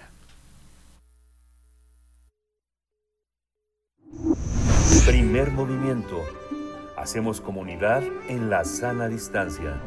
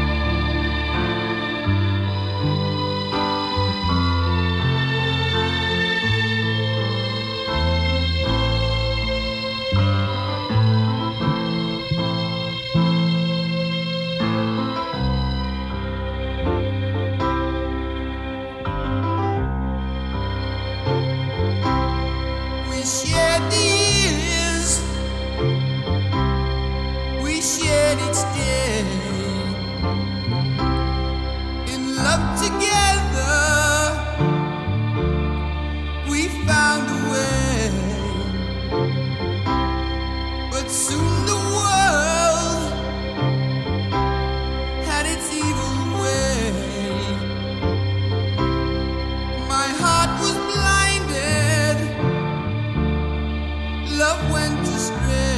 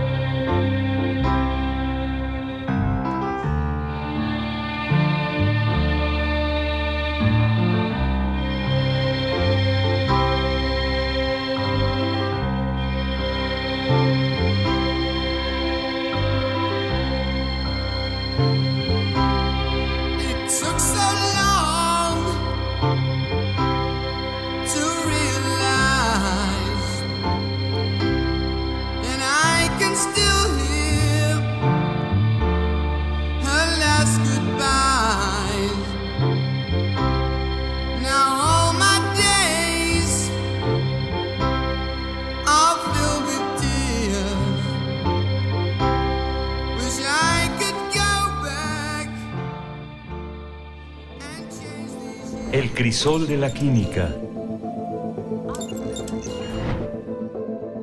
El fenol y los cachitos de carga, la propuesta temática de esta mañana con el doctor Plinio Sosa, ya está en la línea, nos acompaña y le damos los buenos días. Bienvenido, doctor Plinio Sosa, ¿cómo estás? Buenos días, Berenice. Sí, el fenol es un sólido cristalino, blanco, ligeramente ácido. Tiene un punto de fusión de 43 grados centígrados y un punto de ebullición de 182 grados centígrados. O sea, es líquido entre los 43 y los 182 grados. El fenol es un derivado del benceno. Consiste en moléculas de benceno sustituidas con un grupo hidroxilo, un OH. Es decir, seis carbonos formando un hexágono, cinco de ellos unidos a hidrógeno y el otro unido al OH. El anillo bencénico hace que el fenol tenga la química de los compuestos aromáticos, como el benceno, mientras que el grupo OH le proporciona la química de los alcoholes. O sea, el fenol es al mismo tiempo un alcohol, como el etanol, y un compuesto aromático, como el benceno. Pero hay algo más. El fenol también es un ácido, parecido al ácido acético del vinagre en cuanto a fuerza, ¿no? De acidez. Esto es raro, porque los alcoholes no son ácidos, una característica típica de los ácidos es su capacidad para transferir iones H+. Se cortó, se cortó, se, nos, fue el doctor Sí. Bueno, vamos a esperar a recuperar la, a recuperar la, la información, la, la, la, comunicación con él, porque bueno, es una, es un hilo, es un hilo muy redondo el que él plantea, ¿no? Así es, eh, para hablar de el fenol esta mañana y los cachitos de carga. Esa es la propuesta de este ácido fénico, también conocido. Pues bueno, el fenol, eh, eh, vamos a esperar a que regrese el doctor Plinio Sosa. Está ya con nosotros, querido Plinio Sosa, te escuchamos de vuelta. Sí, les estaba yo platicando que una característica típica de los ácidos es su capacidad para transferir iones H+, que es un hidrógeno sin su electrón. Los enlaces químicos no son otra cosa que un par de electrones interactuando eléctricamente con dos núcleos. En los ácidos, al romperse el OH, los dos electrones se quedan con el oxígeno y por lo tanto el oxígeno queda negativo. El hidrógeno por su lado se queda sin ningún electrón y con una carga positiva. De allí los de H ¿eh? En los ácidos inorgánicos como el clorhídrico, el nítrico o el sulfúrico, eso se puede porque el vecino del oxígeno suele ser un átomo muy electronegativo, al que no le cuesta trabajo sostener carga negativa. Pero en el caso de los alcoholes, eso es difícil, porque el carbono, que es el vecino del oxígeno, no es tan electronegativo. ¿Por qué el fenol sí puede deshacerse fácilmente de su H+, porque el anillo aromático le ayuda. Dado que hay deslocalización electrónica, la carga negativa que se genera al desprenderse el H+, es sostenida no solo por el carbono vecino, sino por los seis carbonos del hexágono la carga repartida entre varios. Esto le da al fenol un comportamiento de tres en uno. Es un compuesto aromático, un alcohol y un ácido al mismo tiempo. El fenol fue descubierto por el químico alemán Friedrich Ferdinand Rusch en 1834. Lo extrajo de la equitrán de Ulla. Más tarde, en 1841, el químico francés Auguste Logan le pudo, lo pudo obtener 100% puro a partir del benceno. Al benceno, Laurent lo llamaba feno, ¿no? fen en francés. Por lo tanto, a este alcohol derivado del benceno, su colega, que trabajaban juntos, Charles Gerhardt, lo llamó fenol. Durante mucho tiempo, el alquitrán de hulla siguió siendo la fuente principal del fenol. En la actualidad, con el desarrollo de la industria petroquímica, se produce a partir del petróleo. Sin embargo, sí se le puede encontrar en la naturaleza. Nosotros mismos lo producimos. En nuestra orina se le puede encontrar en cantidades alrededor de hasta 40 miligramos por litro. Los elefantes machos también lo producen durante el MUST, que, es un periodo que tienen los elefantes machos en que muestran un comportamiento altamente agresivo que va acompañado de un gran aumento de las hormonas reproductivas. También se encuentra en una secreción de los castores que se llama castoreo. El fenol lo ingieren los castores de las plantas que comen. Y no solo eso, el fenol es un componente claramente detectable en el aroma y el sabor distintivos de un tipo de whisky, el whisky escocés de Islay. El fenol es un importante precursor de muchos materiales y sustancias. Se utiliza principalmente en la síntesis de plásticos y materiales, de plásticos y materiales relacionados, como resinas fenólicas, policarbonatos, epoxis, etcétera. En la manufactura de nylon y de otras fibras sintéticas, en la industria farmacéutica como fungicida, bactericida, antiséptico y desinfectante, en la fabricación del ácido acetilsalicílico, que es la aspirina, y en los enjuagues bucales y pastillas para el dolor de garganta. El clorazeptic tiene fenol. Y también en la producción de agroquímicos. Y una última reflexión. A veces el vivir trae consigo enormes cargas que son difíciles. Mm, creo que eso último vamos a tener que recuperar la, la, comunicación con el doctor Pinio Sosa que nos iba a dar su cierre y ese sí nos, no nos lo perdemos. Eh, pero qué interesante, eh, bueno, que, nos avise la producción cuando ya esté de vuelta con ese cierre, por favor, eh, antes de que estemos ya, pues para despedir esta emisión.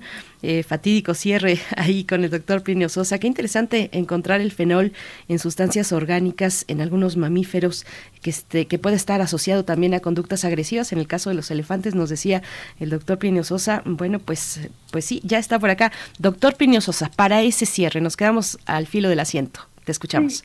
una última reflexión. A veces vivir trae consigo enormes cargas que son difíciles de llevar. A veces, por bien tonificados que estén nuestros músculos, ese peso puede ser mayor que nuestras fuerzas. A veces también no faltan los camaradas, amigos y familiares a los que les pueda uno repartir, aunque sea, un cachito de casa. Muchas gracias, doctor Plinio Sosa. Muchas gracias por esta. No, no, podemos cerrar sin esa, sin ese amarre, sin ese nudo poético que estructura sus pequeños ensayos. Muchas gracias. Se cortó de nuevo, pero bueno, ya nos vamos, ya nos vamos, Berenice. Ya nos despedimos con música. Eh, bueno, es que también el doctor Plinio Sosa ha de andar allá en la Facultad de, Química y luego se complica la comunicación en esos altos edificios de concreto. Nos vamos a despedir con música. Aerosmith a cargo de Walk This Way. Con esto nos vamos. Gracias a todos ustedes. Mañana jueves nos encontramos aquí en Primer Movimiento. Muchas gracias. Esto fue Primer Movimiento. El mundo desde la universidad.